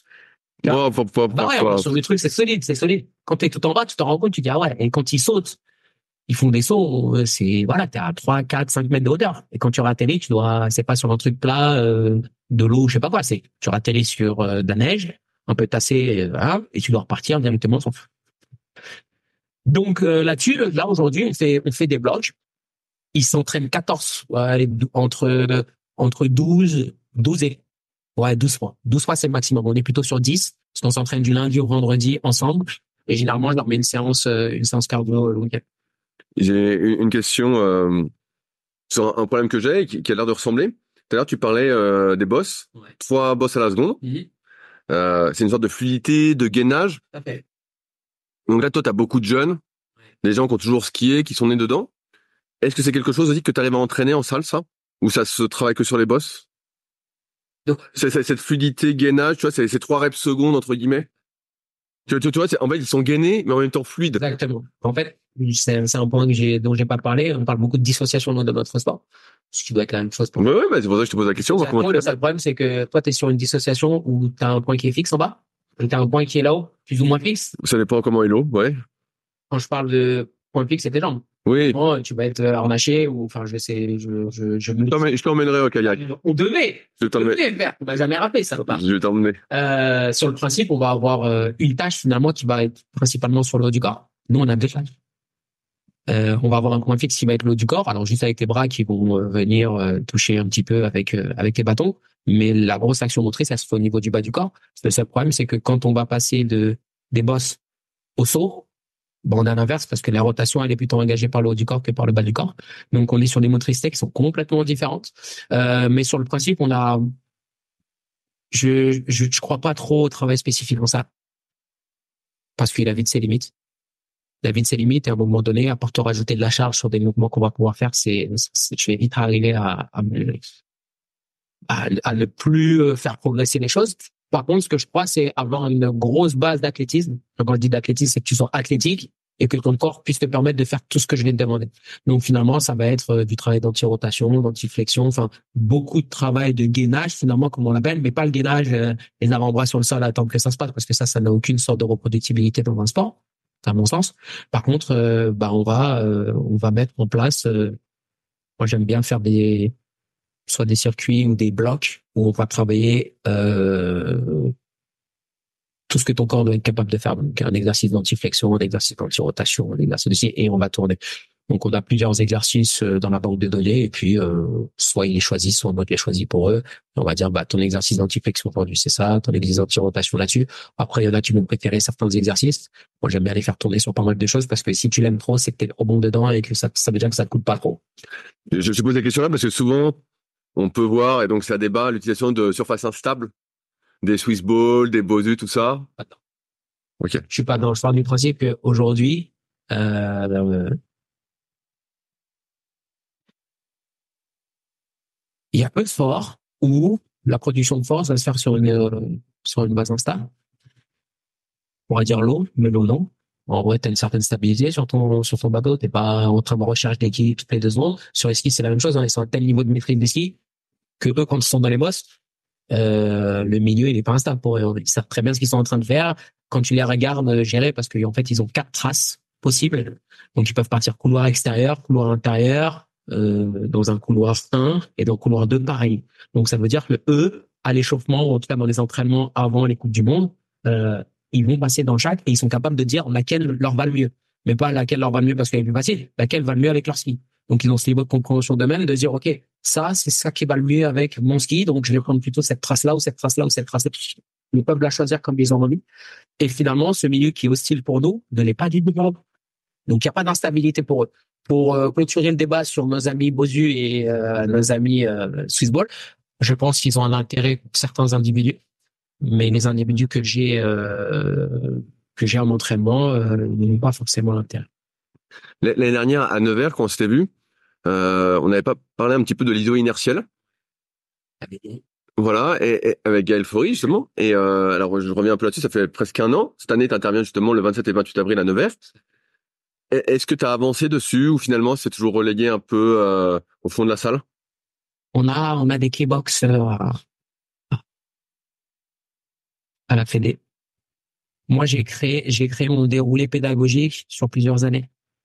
Donc, je je je suis pas en mode euh, euh, Charlie Cha- euh, Charlie de la chocolaterie. J'arrive, je vois tout qui brille, j'ai plein de machines à ma disposition. Vas-y, je vais les faire. Je me dis, ok, quel est le moment le plus cohérent pour pouvoir le mettre au service du collectif Et finalement, je suis parti du principe que la première année, on fait des basiques. C'est-à-dire que j'ai commencé à, à reprendre un petit peu le répertoire gestuel de l'haltérophilie pour voir ce qui allait avec eux, ce qui n'allait pas avec eux. Finalement, bah, on va faire que des séries techniques parce que je n'ai pas vocation, euh, je n'ai pas vocation à ce que ça soit des très très grands haltérophiles. Par contre, je veux qu'ils soient capables de bouger des, des, des charges euh, sur un plan euh, verticale avec une certaine utilisation, extension, etc. Et finalement, une fois que j'ai fait le tour de tout ce qu'on avait à notre disposition, et c'est un centre national, on a même beaucoup de choses. On a des plateformes de force, on a euh, on a des GeoWare, on a on a plein de choses. Mais finalement, si je si j'ai la folie de penser que plus je vais rajouter d'objets, plus je vais rajouter de manières de fonctionner, plus le résultat sera bon, ça sera sans doute euh, sacrifier des gains futurs. Donc je me dis que l'ISO inertiel c'est quelque chose qui est puissant, mais j'en aurais besoin à un moment donné et ce moment il n'est pas encore arrivé. Et je pense que ça sera l'année prochaine, fin d'année prochaine, fin de prêt l'année prochaine. Après sur le principe, euh, sur le principe, tu peux, nous on a des tests isocinétiques, donc on l'utilise, euh, mais c'est plus des, c'est il y a des personnes à la Fédé qui l'utilisent de manière, on va dire, euh, presque toutes les semaines pour s'entraîner dessus. Moi, cette approche un petit peu, cette approche un petit peu analytique, elle n'est pas, elle n'est pas à hauteur de mes attentes. À part quand tu en athlétisation et que tu as vraiment besoin d'avoir des points fixes pour savoir où est-ce que tu en es, qu'est-ce que tu fais. L'iso inertiel est, est bon. Mais tu vois, si, si on reprend ce qu'on a dit tout à l'heure, moi, l'iso inertiel, je le, je le ferai euh, au PPG, ok, parce que c'est pas du tout ce que moi je vais faire. Par contre, nos amis alpins, comme on l'a dit tout à l'heure, ont besoin de haut niveau de force avec des niveaux de vitesse relativement bas, ça peut rentrer là-dedans. Moi, très rapide, je vais me départir de la vitesse. Très rapidement, euh, ce que je veux, c'est que tu bouges vite. Alors, l'iso inertiel, c'est très cool. Le seul problème, c'est qu'il faut que tu aies de la vitesse sur la face excentrée, qu'il va falloir te mettre énormément sur la face concentrée. Et souvent, tu pas capable de le faire. Et même les vitesses qui sont très rapides en mise inertielle ne sont pas à la hauteur des trois mouvements secondes que moi je vais avoir. Donc, je vais sans doute plutôt me rapprocher de tout ce qui est pliométrie, etc., plutôt que cette octométrie. Mais ça reste un très bon produit. Aujourd'hui, je, donc moi je te suis sur les réseaux sociaux. Mmh. Et j'ai cru voir que tu préparais euh, quelque chose en, course à pied. Donc moi, moi, moi donc tu as dit que tu étais footballeur à la base. Ensuite, tu étais très muscu. Ouais. Je me souviens, voilà, tu t'entraînais pas mal en muscu quand je voyais t'entraîner tout ça. Euh, là, avec tout ce que tu fais, je me pose un peu la question de comment tu arrives encore à t'entraîner, parce que tu es quand même pas mal pris. Très difficilement. Mais, On a les mêmes soucis. Mais j'ai cru voir, moi ça va, mais j'ai cru voir que là, tu t'es laissé lancer un, défi euh, course à pied.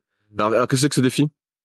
Ce défi, euh, c'est simplement que maintenant, maintenant que j'ai deux enfants qui sont relativement jeunes, je me dis que, euh, bon, ça sera cool que papa soit costaud, mais ça sera cool que papa soit fonctionnel. Euh, par fonctionnel, j'entends euh, euh, être capable de courir avec mes enfants, d'aller faire du vélo, d'aller faire du ski, de les suivre dans leur activité parce qu'ils sont, euh, même s'ils sont tout petits, je sens qu'ils ont cette fibre aussi, de faire du sport. D'ailleurs, euh, je les oblige. Mais dans cette, c'est presque une, c'est presque une approche sport santé que j'ai maintenant. J'ai, toujours des performances, mais mon objectif il est plutôt tourné vers le mieux vieillir et être le plus performant possible le plus tard possible. Et finalement, je me rends compte que bah, j'ai une période de ma vie, sans doute comme toi tu l'as été, euh, été euh, omnubilé par euh, je veux pousser ci, je veux être costaud comme ci, etc. Et finalement, bah ça paye pas les factures. Hein. Ça paye ni les factures et ça payera pas le temps que je vais passer avec mes enfants. Donc je me dis que aujourd'hui, bah il faut revenir à, aux bases. Et euh, c'est pas plaisant quand tu as eu un physique, quand tu es plus jeune, t'as pas besoin de courir. Tu sens que tu fais un test de ci, un test de ça, tu le massacres. Euh, et puis avec le temps, tu te rends compte que ouais, euh, tu as toujours un fond d'eux parce que tu t'es toujours entraîné. Mais si demain tu devais taper un semi-marathon, est-ce que tu serais capable de le faire et de bien figurer Ah voilà, bien figurer, c'est un autre. Voilà. Bah, moi, je suis pas Coubertin. Hein. Euh, c'est très français, ça. C'est le principal, c'est de participer. Non, non. Le principal, c'est si tu t'es mis un objectif en tête, c'est d'éclater le, le, truc. C'est pas, c'est pas de venir et de participer. Participer, oui, ça c'est un truc qu'on dit pour les gens qui arrivent d'aller. Euh, moi, ma vision des choses, c'est oui, c'est bien quand c'est la première fois que tu fais. Si tu ne l'as jamais fait, oui, c'est bien de participer. Si tu as des velléités et que tu as fait d'autres choses dans ta vie, normalement, ça ne devrait pas être une finalité de terminer, un, terminer une course. La finalité, pour moi, c'est pas de la terminer. Je sais que je vais la terminer. Mais tu sais quoi comme temps que tu prépares alors? Euh, Alors, en 2016, j'avais fait un semi-marathon. Ok. J'avais fait un semi-marathon euh, juste comme ça parce que je pouvais le faire. Et on avait, on s'était inscrit à la Maxi Race. Ok. Ah ouais. Mais pas du tout pour lui. Et on avait fait la Maxi Race en à 4 avec euh, mon ami Clint, d'ailleurs, avec, okay. avec mettre en, en, relation parce que mais, du CrossFit, il... Mais j'avais, fait avec Clint, tu te souviens pas? Ah oui, mais il y a longtemps. Quand avant qu'il parte en Nouvelle-Zélande. Et oui. Ah, là, il, là, il est passé un autre. Oui, mais j'ai, vu qu'il avait fait deux fois les games depuis tout ça. Ah oui, c'est ça, il s'est dit, il, est, il s'est chauffé, les gars. Il s'est chauffé. Euh, et on avait fait donc avec Clint, avec euh, deux autres coachs qui étaient Magali et, et Flo. Et donc, euh, on s'était dit que ça allait être cool et que euh, on pourrait le faire. Et donc, on a fait, euh, on a fait cette fameuse maxi race à, à 4. Moi, j'avais fait la partie qui allait de Doussard euh, jusqu'au col de la Forclaz et puis on descend. Donc, j'ai dit, de toute façon, je vais pas courir souvent, donc mettez-moi le plus dur. J'ai souffert comme jamais. Et avant ça, j'avais fait le semi-marathon. Et le semi-marathon, c'est juste parce que j'ai un peu une grande gueule et j'aime bien dire aux gens que ce que vous faites en vous entraînant, je peux le faire en me levant le matin. Et donc, un gars Tu, m'a dit, tu- tu tu pouvais, tu pouvais. Non, je peux toujours. Euh, au prix de plus de euh, plus de, de, de douleur, mais je peux le faire quand même. Et donc j'avais dit, euh, tu aux adhérents, peu grande gueule, euh, moi, de toute façon, celui, moi, je me fais easy. Que la gueule. Et les mecs m'ont, ils m'ont pris au mot, ils ont fait une cagnotte et ils m'ont payé le truc. Donc ils sont venus, ils m'ont dit, voilà, maintenant avec ta grande gueule, on t'a payé euh, l'inscription pour le semi-marathon, fais-le. Et je me suis pas entraîné. Parce que à la base, je voulais même pas le faire. Et puis au dernier moment, j'ai dit putain, ouais, faut quand même pour ma crédibilité en tant que coach, faut quand même que je le fasse. Et donc je l'ai fait euh, sans m'entraîner. J'ai fait une euh, une 33. Ah, tu courais bien. Ah ouais, c'est pour ça que je. Après, en séance footeux, t'as fait ça toute ta vie. Donc en vrai, euh, le le- l'aérobie, tout ça, c'est quelque chose qui me parle. Je- on m'a toujours fait courir. Le seul problème, c'est que quand j'étais footballeur, je faisais 73 kilos. Là, maintenant, mon poids de forme, c'est 85. Tu fais 85 kilos, là? Ouais, je dirais pas. hein. Ah non? Qui part, même pas. Tu fais 85 kilos, là? 85, ouais. Et j'étais monté à 90 et j'avais commencé à courir à 90 et donc euh, ben, le tennis leg il arrive assez vite. Ce que j'ai toujours actuellement, j'ai un petit peu de douleur par rapport à ça. C'est quoi, tennis Le like? tennis leg, c'est une, euh, c'est des lésions au niveau de la l'insertion du du solaire. Entre le solaire et le et le c'est la plaque tendineuse que tu as et, et finalement comme euh, bah, j'ai plus de tension euh, parce que je suis plus lourd. Là j'ai j'ai un différentiel de 10 12 kilos, tu vois, entre comme je courais avant et comme je cours maintenant. Donc euh, quand le système articulaire n'est pas optimisé pour faire autant de mouvements redondants avec cette charge-là, bah, à un moment donné, il pète. Donc, euh, je me suis dit qu'un bon truc, ça serait de me refaire un semi-marathon. Donc c'est quand? Euh, bah, j'ai essayé de m'inscrire pour celui d'Annecy. Je crois que j'ai droit pour avoir une, pour avoir un dossard parce que, C'est complet? bah, c'est, je sais même pas si c'est complet. Ils ont, ils ont mis, ils nous ont tous mis sur liste d'attente et je dois être euh, deux millième ou autre comme ça. C'est vrai? Ouais, alors que la première fois que je l'ai fait, je me suis inscrit le lundi. Euh, Mais, et, et donc là, tu, tu cours combien de fois par semaine, alors? Là, tu t'entraînes pour de vrai? ouais, j'ai appelé Nico. Et là, tu t'entraînes combien de fois par semaine? Bah, écoute, que- connard que je suis, euh, je vais commencer il y a deux semaines. Et euh, je parle avec Nico, et Nico me dit, t'es comment et tout. Je dis, connard. Ouais, bah écoute, non, ça va, t'es, ça va. Je pense que séance, séance un peu intense, tu peux. Nico, prends pas pour un fragile, mais moi des vraies séances, commence euh, les vraies choses. Et donc il met, euh, il met une première séance qui est euh, deux minutes, six minutes, deux minutes euh, en, en mode tempo Oui, comme il, met- comme il est dans son bouquin. protocole Chronos. C'est fameux protocole Chronos. Et le seul problème, c'est que bah, pas de travail préparatoire, rien du tout. Je suis parti avec ce que je suis capable de faire maintenant. Et au milieu de l'année du, du, du deuxième et du sixième, où je devais courir peut-être à, à 14, 15 km heure, je sens la réalité, cette petite pointe, ça faisait longtemps parce que je courais plus. Je commence à sentir cette petite pointe qui revient. Et donc, euh, bah, je me suis rendu compte que, euh, comme le connard que je suis, euh, et plus que je demande aux gens, c'est-à-dire être progressif dans leur reprise, bah, je n'ai pas du tout été. Et donc, euh, Nico, avec beaucoup de professionnalisme, euh, bah, je l'ai pas embêté parce qu'il était parti aux, aux Jeux, aux Jeux Olympiques de la jeunesse, il me semble. Donc, je l'ai laissé un petit peu. Et puis, je suis revenu tout penaud il y a, il y a quelques jours en lui disant, Nico, je me suis fait mal, euh, j'ai pas pu courir depuis, parce qu'il m'avait tout mis hein, sur le play sharp et tout, en mode tac. Et donc, euh, il a eu la gentillesse euh, de pouvoir euh, de pouvoir changer un petit peu toutes mes séances. Et là, il m'a dit, bah, tu sais quoi, pour trois, quatre semaines, on va y aller mollo, on va reproduire, on va remettre du volume dans tes séances. Et donc, euh, bah là, c'est montrer les trois fois. Parce que c'est c'est bientôt le semi, c'est quoi, Ouais. 15 avril? C'est le, c'est le 17, je crois. 17, 18. C'est juste avant, c'est la semaine avant, euh, Nevers. Ok. Tranquille. Ici. Ici, ouais, je sais pas. Je sais, ça va être easy. Je sais. Bah, en combien? Ça va être easy. Moi, je vais faire mieux que le trop, quoi. Tu vas quoi, une 30? Une 30, ça fait quoi? Ça fait 13 2 de moi, 13, 13, 13 2. Ah, ça va. Je sais pas, je sais pas. Si, ça va. On est bien. On est bien. Non, c'est, je suis, si mon, si mon mollet me laisse tranquille, euh, c'est, c'est- ça sera pas un problème. Ce que je voulais faire, c'est, c'est quand t'as des facilités dans, dans certaines activités, t'as tendance à prendre des raccourcis. Bien sûr, bah, Et je l'ai fait beaucoup. Dans le foot, je l'ai fait beaucoup. C'est-à-dire que comme j'avais des facultés un peu plus importantes que certains, je donnais pas assez de place à l'entraînement. Et sans doute que ça m'a, ça m'a porté préjudice sur, euh, sur ma carrière. Sur la musculation, euh, bah, j'ai été, euh, comme tout le monde, débutant. Et, bah, quand t'es débutant, tu prends grain. Vite. Même si tu fais n'importe quoi. Et, euh, et maintenant, bah, avec le niveau que j'ai, avec les connaissances que j'ai, j'ai beaucoup plus de mal à faire des choses de manière anarchique. Avant, je pouvais prendre mes petites baskets, aller courir n'importe quand et faire. Là, maintenant, j'ai besoin de me dire que, OK, je, je, je pose du temps pour faire cette activité-là. Je veux qu'elle soit la plus cohérente possible. Et maintenant, j'ai plus peur de m'entourer de professionnels qui en savent plus que moi pour me guider dans tout ça. Ce qui était peut-être pas le cas euh, parce que l'ego, parce que la jeunesse, parce que moi je sais, moi je sais.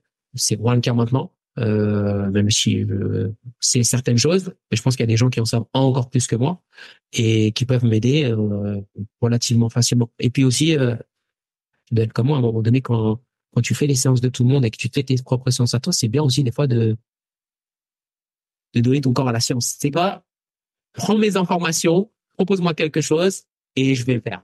Et ça, c'est cool de, de pouvoir poser le cerveau à un moment donné et de se dire, OK, bah, écoute, je fais quelque chose de quelqu'un qui s'est posé les bonnes questions sur moi. Parce qu'on va toujours tourner autour des mêmes choses. hein.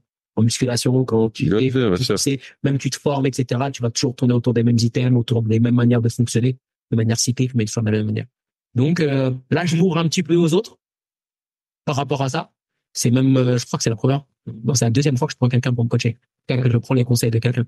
Et ça fait bien longtemps que je Donc, euh, je suis en train de descendre la montagne. Ça me fait. J'arrive au bout de mes questions. Sofiane, est-ce qu'il y a des sujets qu'on n'a pas abordés que tu souhaitais aborder? Bon, tu sais. J'avais bien perdu. Euh, Alors dis-moi ce qui te ferait plaisir. non, euh, bah, de toute façon, euh, un podcast, c'est bien parce que ça, ça c'est un instantané. J'aime bien, j'aime bien ce format podcast parce que finalement, là, ce dont on parle aujourd'hui, c'est, c'est notre réalité aujourd'hui. Euh, si on se revoit dans six mois, si on revient à faire notre podcast, on parlera sans doute d'autres choses par rapport à notre réalité du moment et, et ça, c'est bien. Euh, après, euh, non, Je laisser pas lancer sur l'éducation des enfants parce que tu en as beaucoup parlé avec Mac Physiosport. Ouais, et j'ai fait encore un autre truc. Après, je, je suis un peu fragile là au niveau de, au niveau émotionnel parce que mes enfants, euh, je suis, j'arrive vers la quarantaine, j'ai deux enfants, donc là maintenant mon, mon, mon centre, c'est plus moi, c'est mes enfants, donc euh, ça me fait, ça m'enlève beaucoup de repères de ce que je vivais avant et je me rends compte que la vie que j'avais avant était corrélée à l'âge que j'avais et ce que mes aspirations. Et je me rends compte maintenant que bah tu fais plus les choses. C'est des grands mots. Hein. Tu sais, quand t'entends d'autres personnes dire ça, tu dis Eh, quel fragile celui-là. Mais tu te rends vraiment compte que ce que tu mets en place, c'est plus pour toi là. Quand je fais un taf, quand je fais quelque chose, quand je gagne de l'argent ou quand je négocie quelque chose, c'est plus pour moi parce que euh, je vais pas mourir demain, j'espère en tout cas. Mais c'est ok. Euh, comment ça impacte mes enfants? Tu par exemple, le job que j'ai accepté à la Fédé, c'était directement corrélé au fait que je puisse rester avec mes enfants. Si on m'avait proposé euh, euh, la même chose, mais ailleurs. euh, non, et puis surtout, euh, moi, j'ai la chance d'être dans un groupe où, euh, bah, une fois que l'année a commencé, eux, ils partent. Et moi, j'ai pas à l'issue. Mais si j'étais dans le groupe Coupe du Monde alpin, les prep, ils sont toujours avec eux. Donc, c'est-à-dire que les 30 semaines, 35 semaines d'off. Et là, avec deux enfants en bas âge, euh, j'aurais pas laissé ma femme toute seule et j'aurais pas laissé mes enfants euh, 35 semaines. Donc, euh, j'ai, j'ai pas choisi parce qu'on me l'a proposé, mais j'ai accepté ce groupe parce que ça me permettait de garder un certain équilibre au niveau de ma vie personnelle. Et, et je me rends compte que, euh, que aujourd'hui mes enfants et ma famille prennent une grande importance dans ma vie et ça me donne un grand équilibre que je n'avais pas avant, notamment sur les choix que je fais, même au niveau de l'entraînement et tout ça. Ça change tout parce que tu as moins de temps. Quand j'avais moins de temps, euh, il y, a, il y a ne plus avoir de temps parce que j'ai beaucoup d'activités et je dois du temps à ma famille. Tu vois, le taf, euh, je le fais parce que je dois payer mes factures, mais je dois du temps à ma famille, du temps de qualité. Ça veut dire que je dois le placer à des endroits où je peux être présent pour eux, où je peux être euh, tout mon esprit est là, tu vois. C'est pas juste passer du temps, c'est passer du temps de qualité. Mon fils, euh, là aujourd'hui, euh, je peux placer mes coachings, etc. par rapport au fait que je dois aller le chercher à l'école et que bah, je sais que de 16h30 à 17h30, c'est le moment où je serai le plus enclin à passer du temps de qualité avec mon fils. Parce que je pourrais me dire, ouais, le soir, quand je vais rentrer, de 19h à 20h, je peux... Non, je suis fatigué, il est fatigué, c'est pas du temps de qualité. C'est du temps qu'on passe ensemble et c'est cool. Par contre, si je veux que ça soit euh, abruti en termes de temps passé ensemble, bah, euh, je me, je me dois de, je me dois finalement de, de, de penser à ça. Et je pense que c'est le gros changement dans ma vie, c'est l'arrivée des enfants, euh, plus que les jobs qui changent, etc., etc., parce que c'est vraiment un game changer, ça. En termes de temps, en termes d'énergie, en termes de, de, de gestion de ton temps aussi. Et puis, euh, bah, d'introspection, parce que quand tu as un enfant et qui fait des choses dingues devant toi, c'est toi qui lui as appris ces choses-là. Quand je dis des choses dingues, c'est des choses euh, genre pas bien. tu regardes, mais bon, quand il parle mal, quand il fait quelque chose qui est pas bien dans ma tête, je l'engaine même pas parce que je me dis qu'est-ce que j'ai mal fait? En tout cas, qu'est-ce qu'il a vu de moi? Parce que je suis, il est une éponge. Euh, mon fils parle comme moi. Il a 4 ans et demi. Il parle beaucoup. il parle beaucoup. Des fois, il parle mal. Et en fait, à chaque fois que j'ai envie de l'engueuler, je me dis, OK, d'où ça vient? Est-ce que ça vient de moi? En fait, c'est pas lui qu'il faut engueuler, c'est toi qui dois changer. Tu vois, sur euh, comment tu manges, comment tu dors, comment tu parles à ta femme. Parce que finalement, quand je parle à ma femme, c'est la manière dont lui aussi va parler à ma Il parle très bien, mais euh, tu vois, toutes ces interactions-là, finalement, c'est c'est comme marcher toute la journée avec un miroir devant ta putain de gueule. Et finalement, tout ce que tu dis, euh, genre deux, trois minutes après, tu as un replay de tout ce que tu as fait. Et finalement, quand je vois mon fils qui fait des trucs, je me dis, en fait, euh, il est complètement fou, ce gamin. Mais en fait, quand j'y pense, euh, non, en fait, il est en train de faire exactement ce que je fais. Donc, c'est moi qui suis fou. Mais ça pourrait durer des heures et des heures sur mes noms.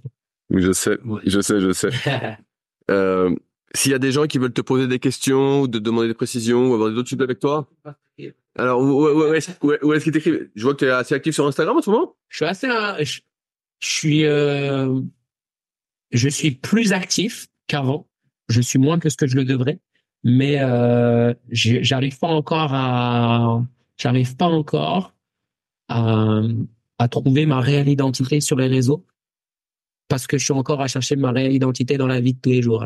Donc, je préfère euh, mettre de l'énergie là-dessus, sur euh, comment je coach, comment j'interagis avec les gens réel. Mais euh, je sais que les réseaux, euh, si tu veux être présent dessus, j'ai vu les posts que tu as fait euh, il y a pas très longtemps euh, sur le 17 là. Ouais, ouais. Euh, tu peux vite te perdre. Tu peux vite te perdre parce que finalement, t'es plus toi et t'es un, es un produit finalement. Et finalement, quand tu te présentes au monde d'une certaine manière, bah, tu, tu mets des bâtons dans la roue, etc. Et aujourd'hui, j'ai pas envie de mettre ces bâtons dans la roue parce que ça nécessite de poster à certaines heures, de faire du contenu quand on n'a pas envie, d'expliquer des choses que t'as pas envie d'expliquer. Euh, moi, je suis très anarchique dessus. Donc, si vous venez sur mon truc en attendant de voir euh, des infos sur ci, sur ça, pas vraiment, par contre, un espace d'échange, un truc sur lequel on peut rebondir, des questions que vous pouvez me poser, il n'y a pas de souci. Je, je reçois des, des demandes de master de ci, de ça ou des choses. Alors, c'est généralement euh, après les podcasts ou après des victoires de mes appels parce que ça met la lumière un peu sur moi, notamment quand, quand Perry met des vidéos où il y a mon nom dessus, j'ai toujours euh, plein de followers qui arrivent et qui me posent des questions. Euh, j'ai été j'ai été ce genre de personne qui posait des questions, donc je ne snob personne. Une fois, ça peut mettre un petit peu de temps, donc on avait discuté ensemble. Euh, voilà, si si j'ai des si j'ai des questions un peu punchy, un peu euh, voilà, qui nécessitent que j'y réponde, je vais te répondre. Mais si c'est du caca pipi, euh, bac à sable, euh, va chercher sur Instagram, va chercher sur Google, va chercher sur YouTube, tu auras la même réponse. Après, si vous voulez rentrer en interaction avec moi, donc il y a mon, mon Instagram qui est Sofiane-du-bas BTK, la lettre B, la lettre T, la lettre K où je suis assez souvent euh, présent parce que euh, j'aime bien voler des trucs à toutes les personnes qui mettent du contenu sur Instagram. Euh, et puis c'est souvent souvent l'humeur. J'ai pas de. J'avais parlé avec un mec. Euh, comment ça s'appelle stratégie de si, de moodboard, de trucs. J'écoute moi mon moodboard, c'est quand je me lève le matin. Si j'ai envie, je fais. Si j'ai pas envie, je fais pas. J'imagine que maintenant tu as commencé à te mettre. Oui, oui. Après, quand, quand ça devient, quand ça devient, quand ça devient un, un truc obligatoire, c'est un peu relou. Et je pense que c'est un espace qui devrait être euh, utilisé pour ce qu'il est à la base. C'est un espace d'échange. C'est un espace où tu veux montrer des choses. Si tu as besoin de les montrer et que tu te prends pas oppressé ou obligé de montrer des choses quand t'as rien à dire. C'est quand t'as rien à dire et que tu ta gueule, généralement, c'est pas pour dire quelque chose de très cohérent. C'est pas dire des choses. Merci Sofiane pour ce mot de la fin. Incroyable. Allez. Salut à tous. Ah, salut. Si vous êtes encore là, c'est que l'épisode vous a plu. Dans ce cas, je vous invite grandement à m'aider à faire grandir ce podcast en mettant une note de 5 étoiles et un commentaire d'encouragement sur l'application de podcast où vous l'écoutez, et plus particulièrement sur l'application podcast d'Apple. Cela m'aidera d'autant plus à accueillir les meilleurs athlètes et spécialistes français de l'entraînement grâce à la crédibilité que vous me donnerez. En attendant, je vous souhaite un bon entraînement et à la semaine prochaine.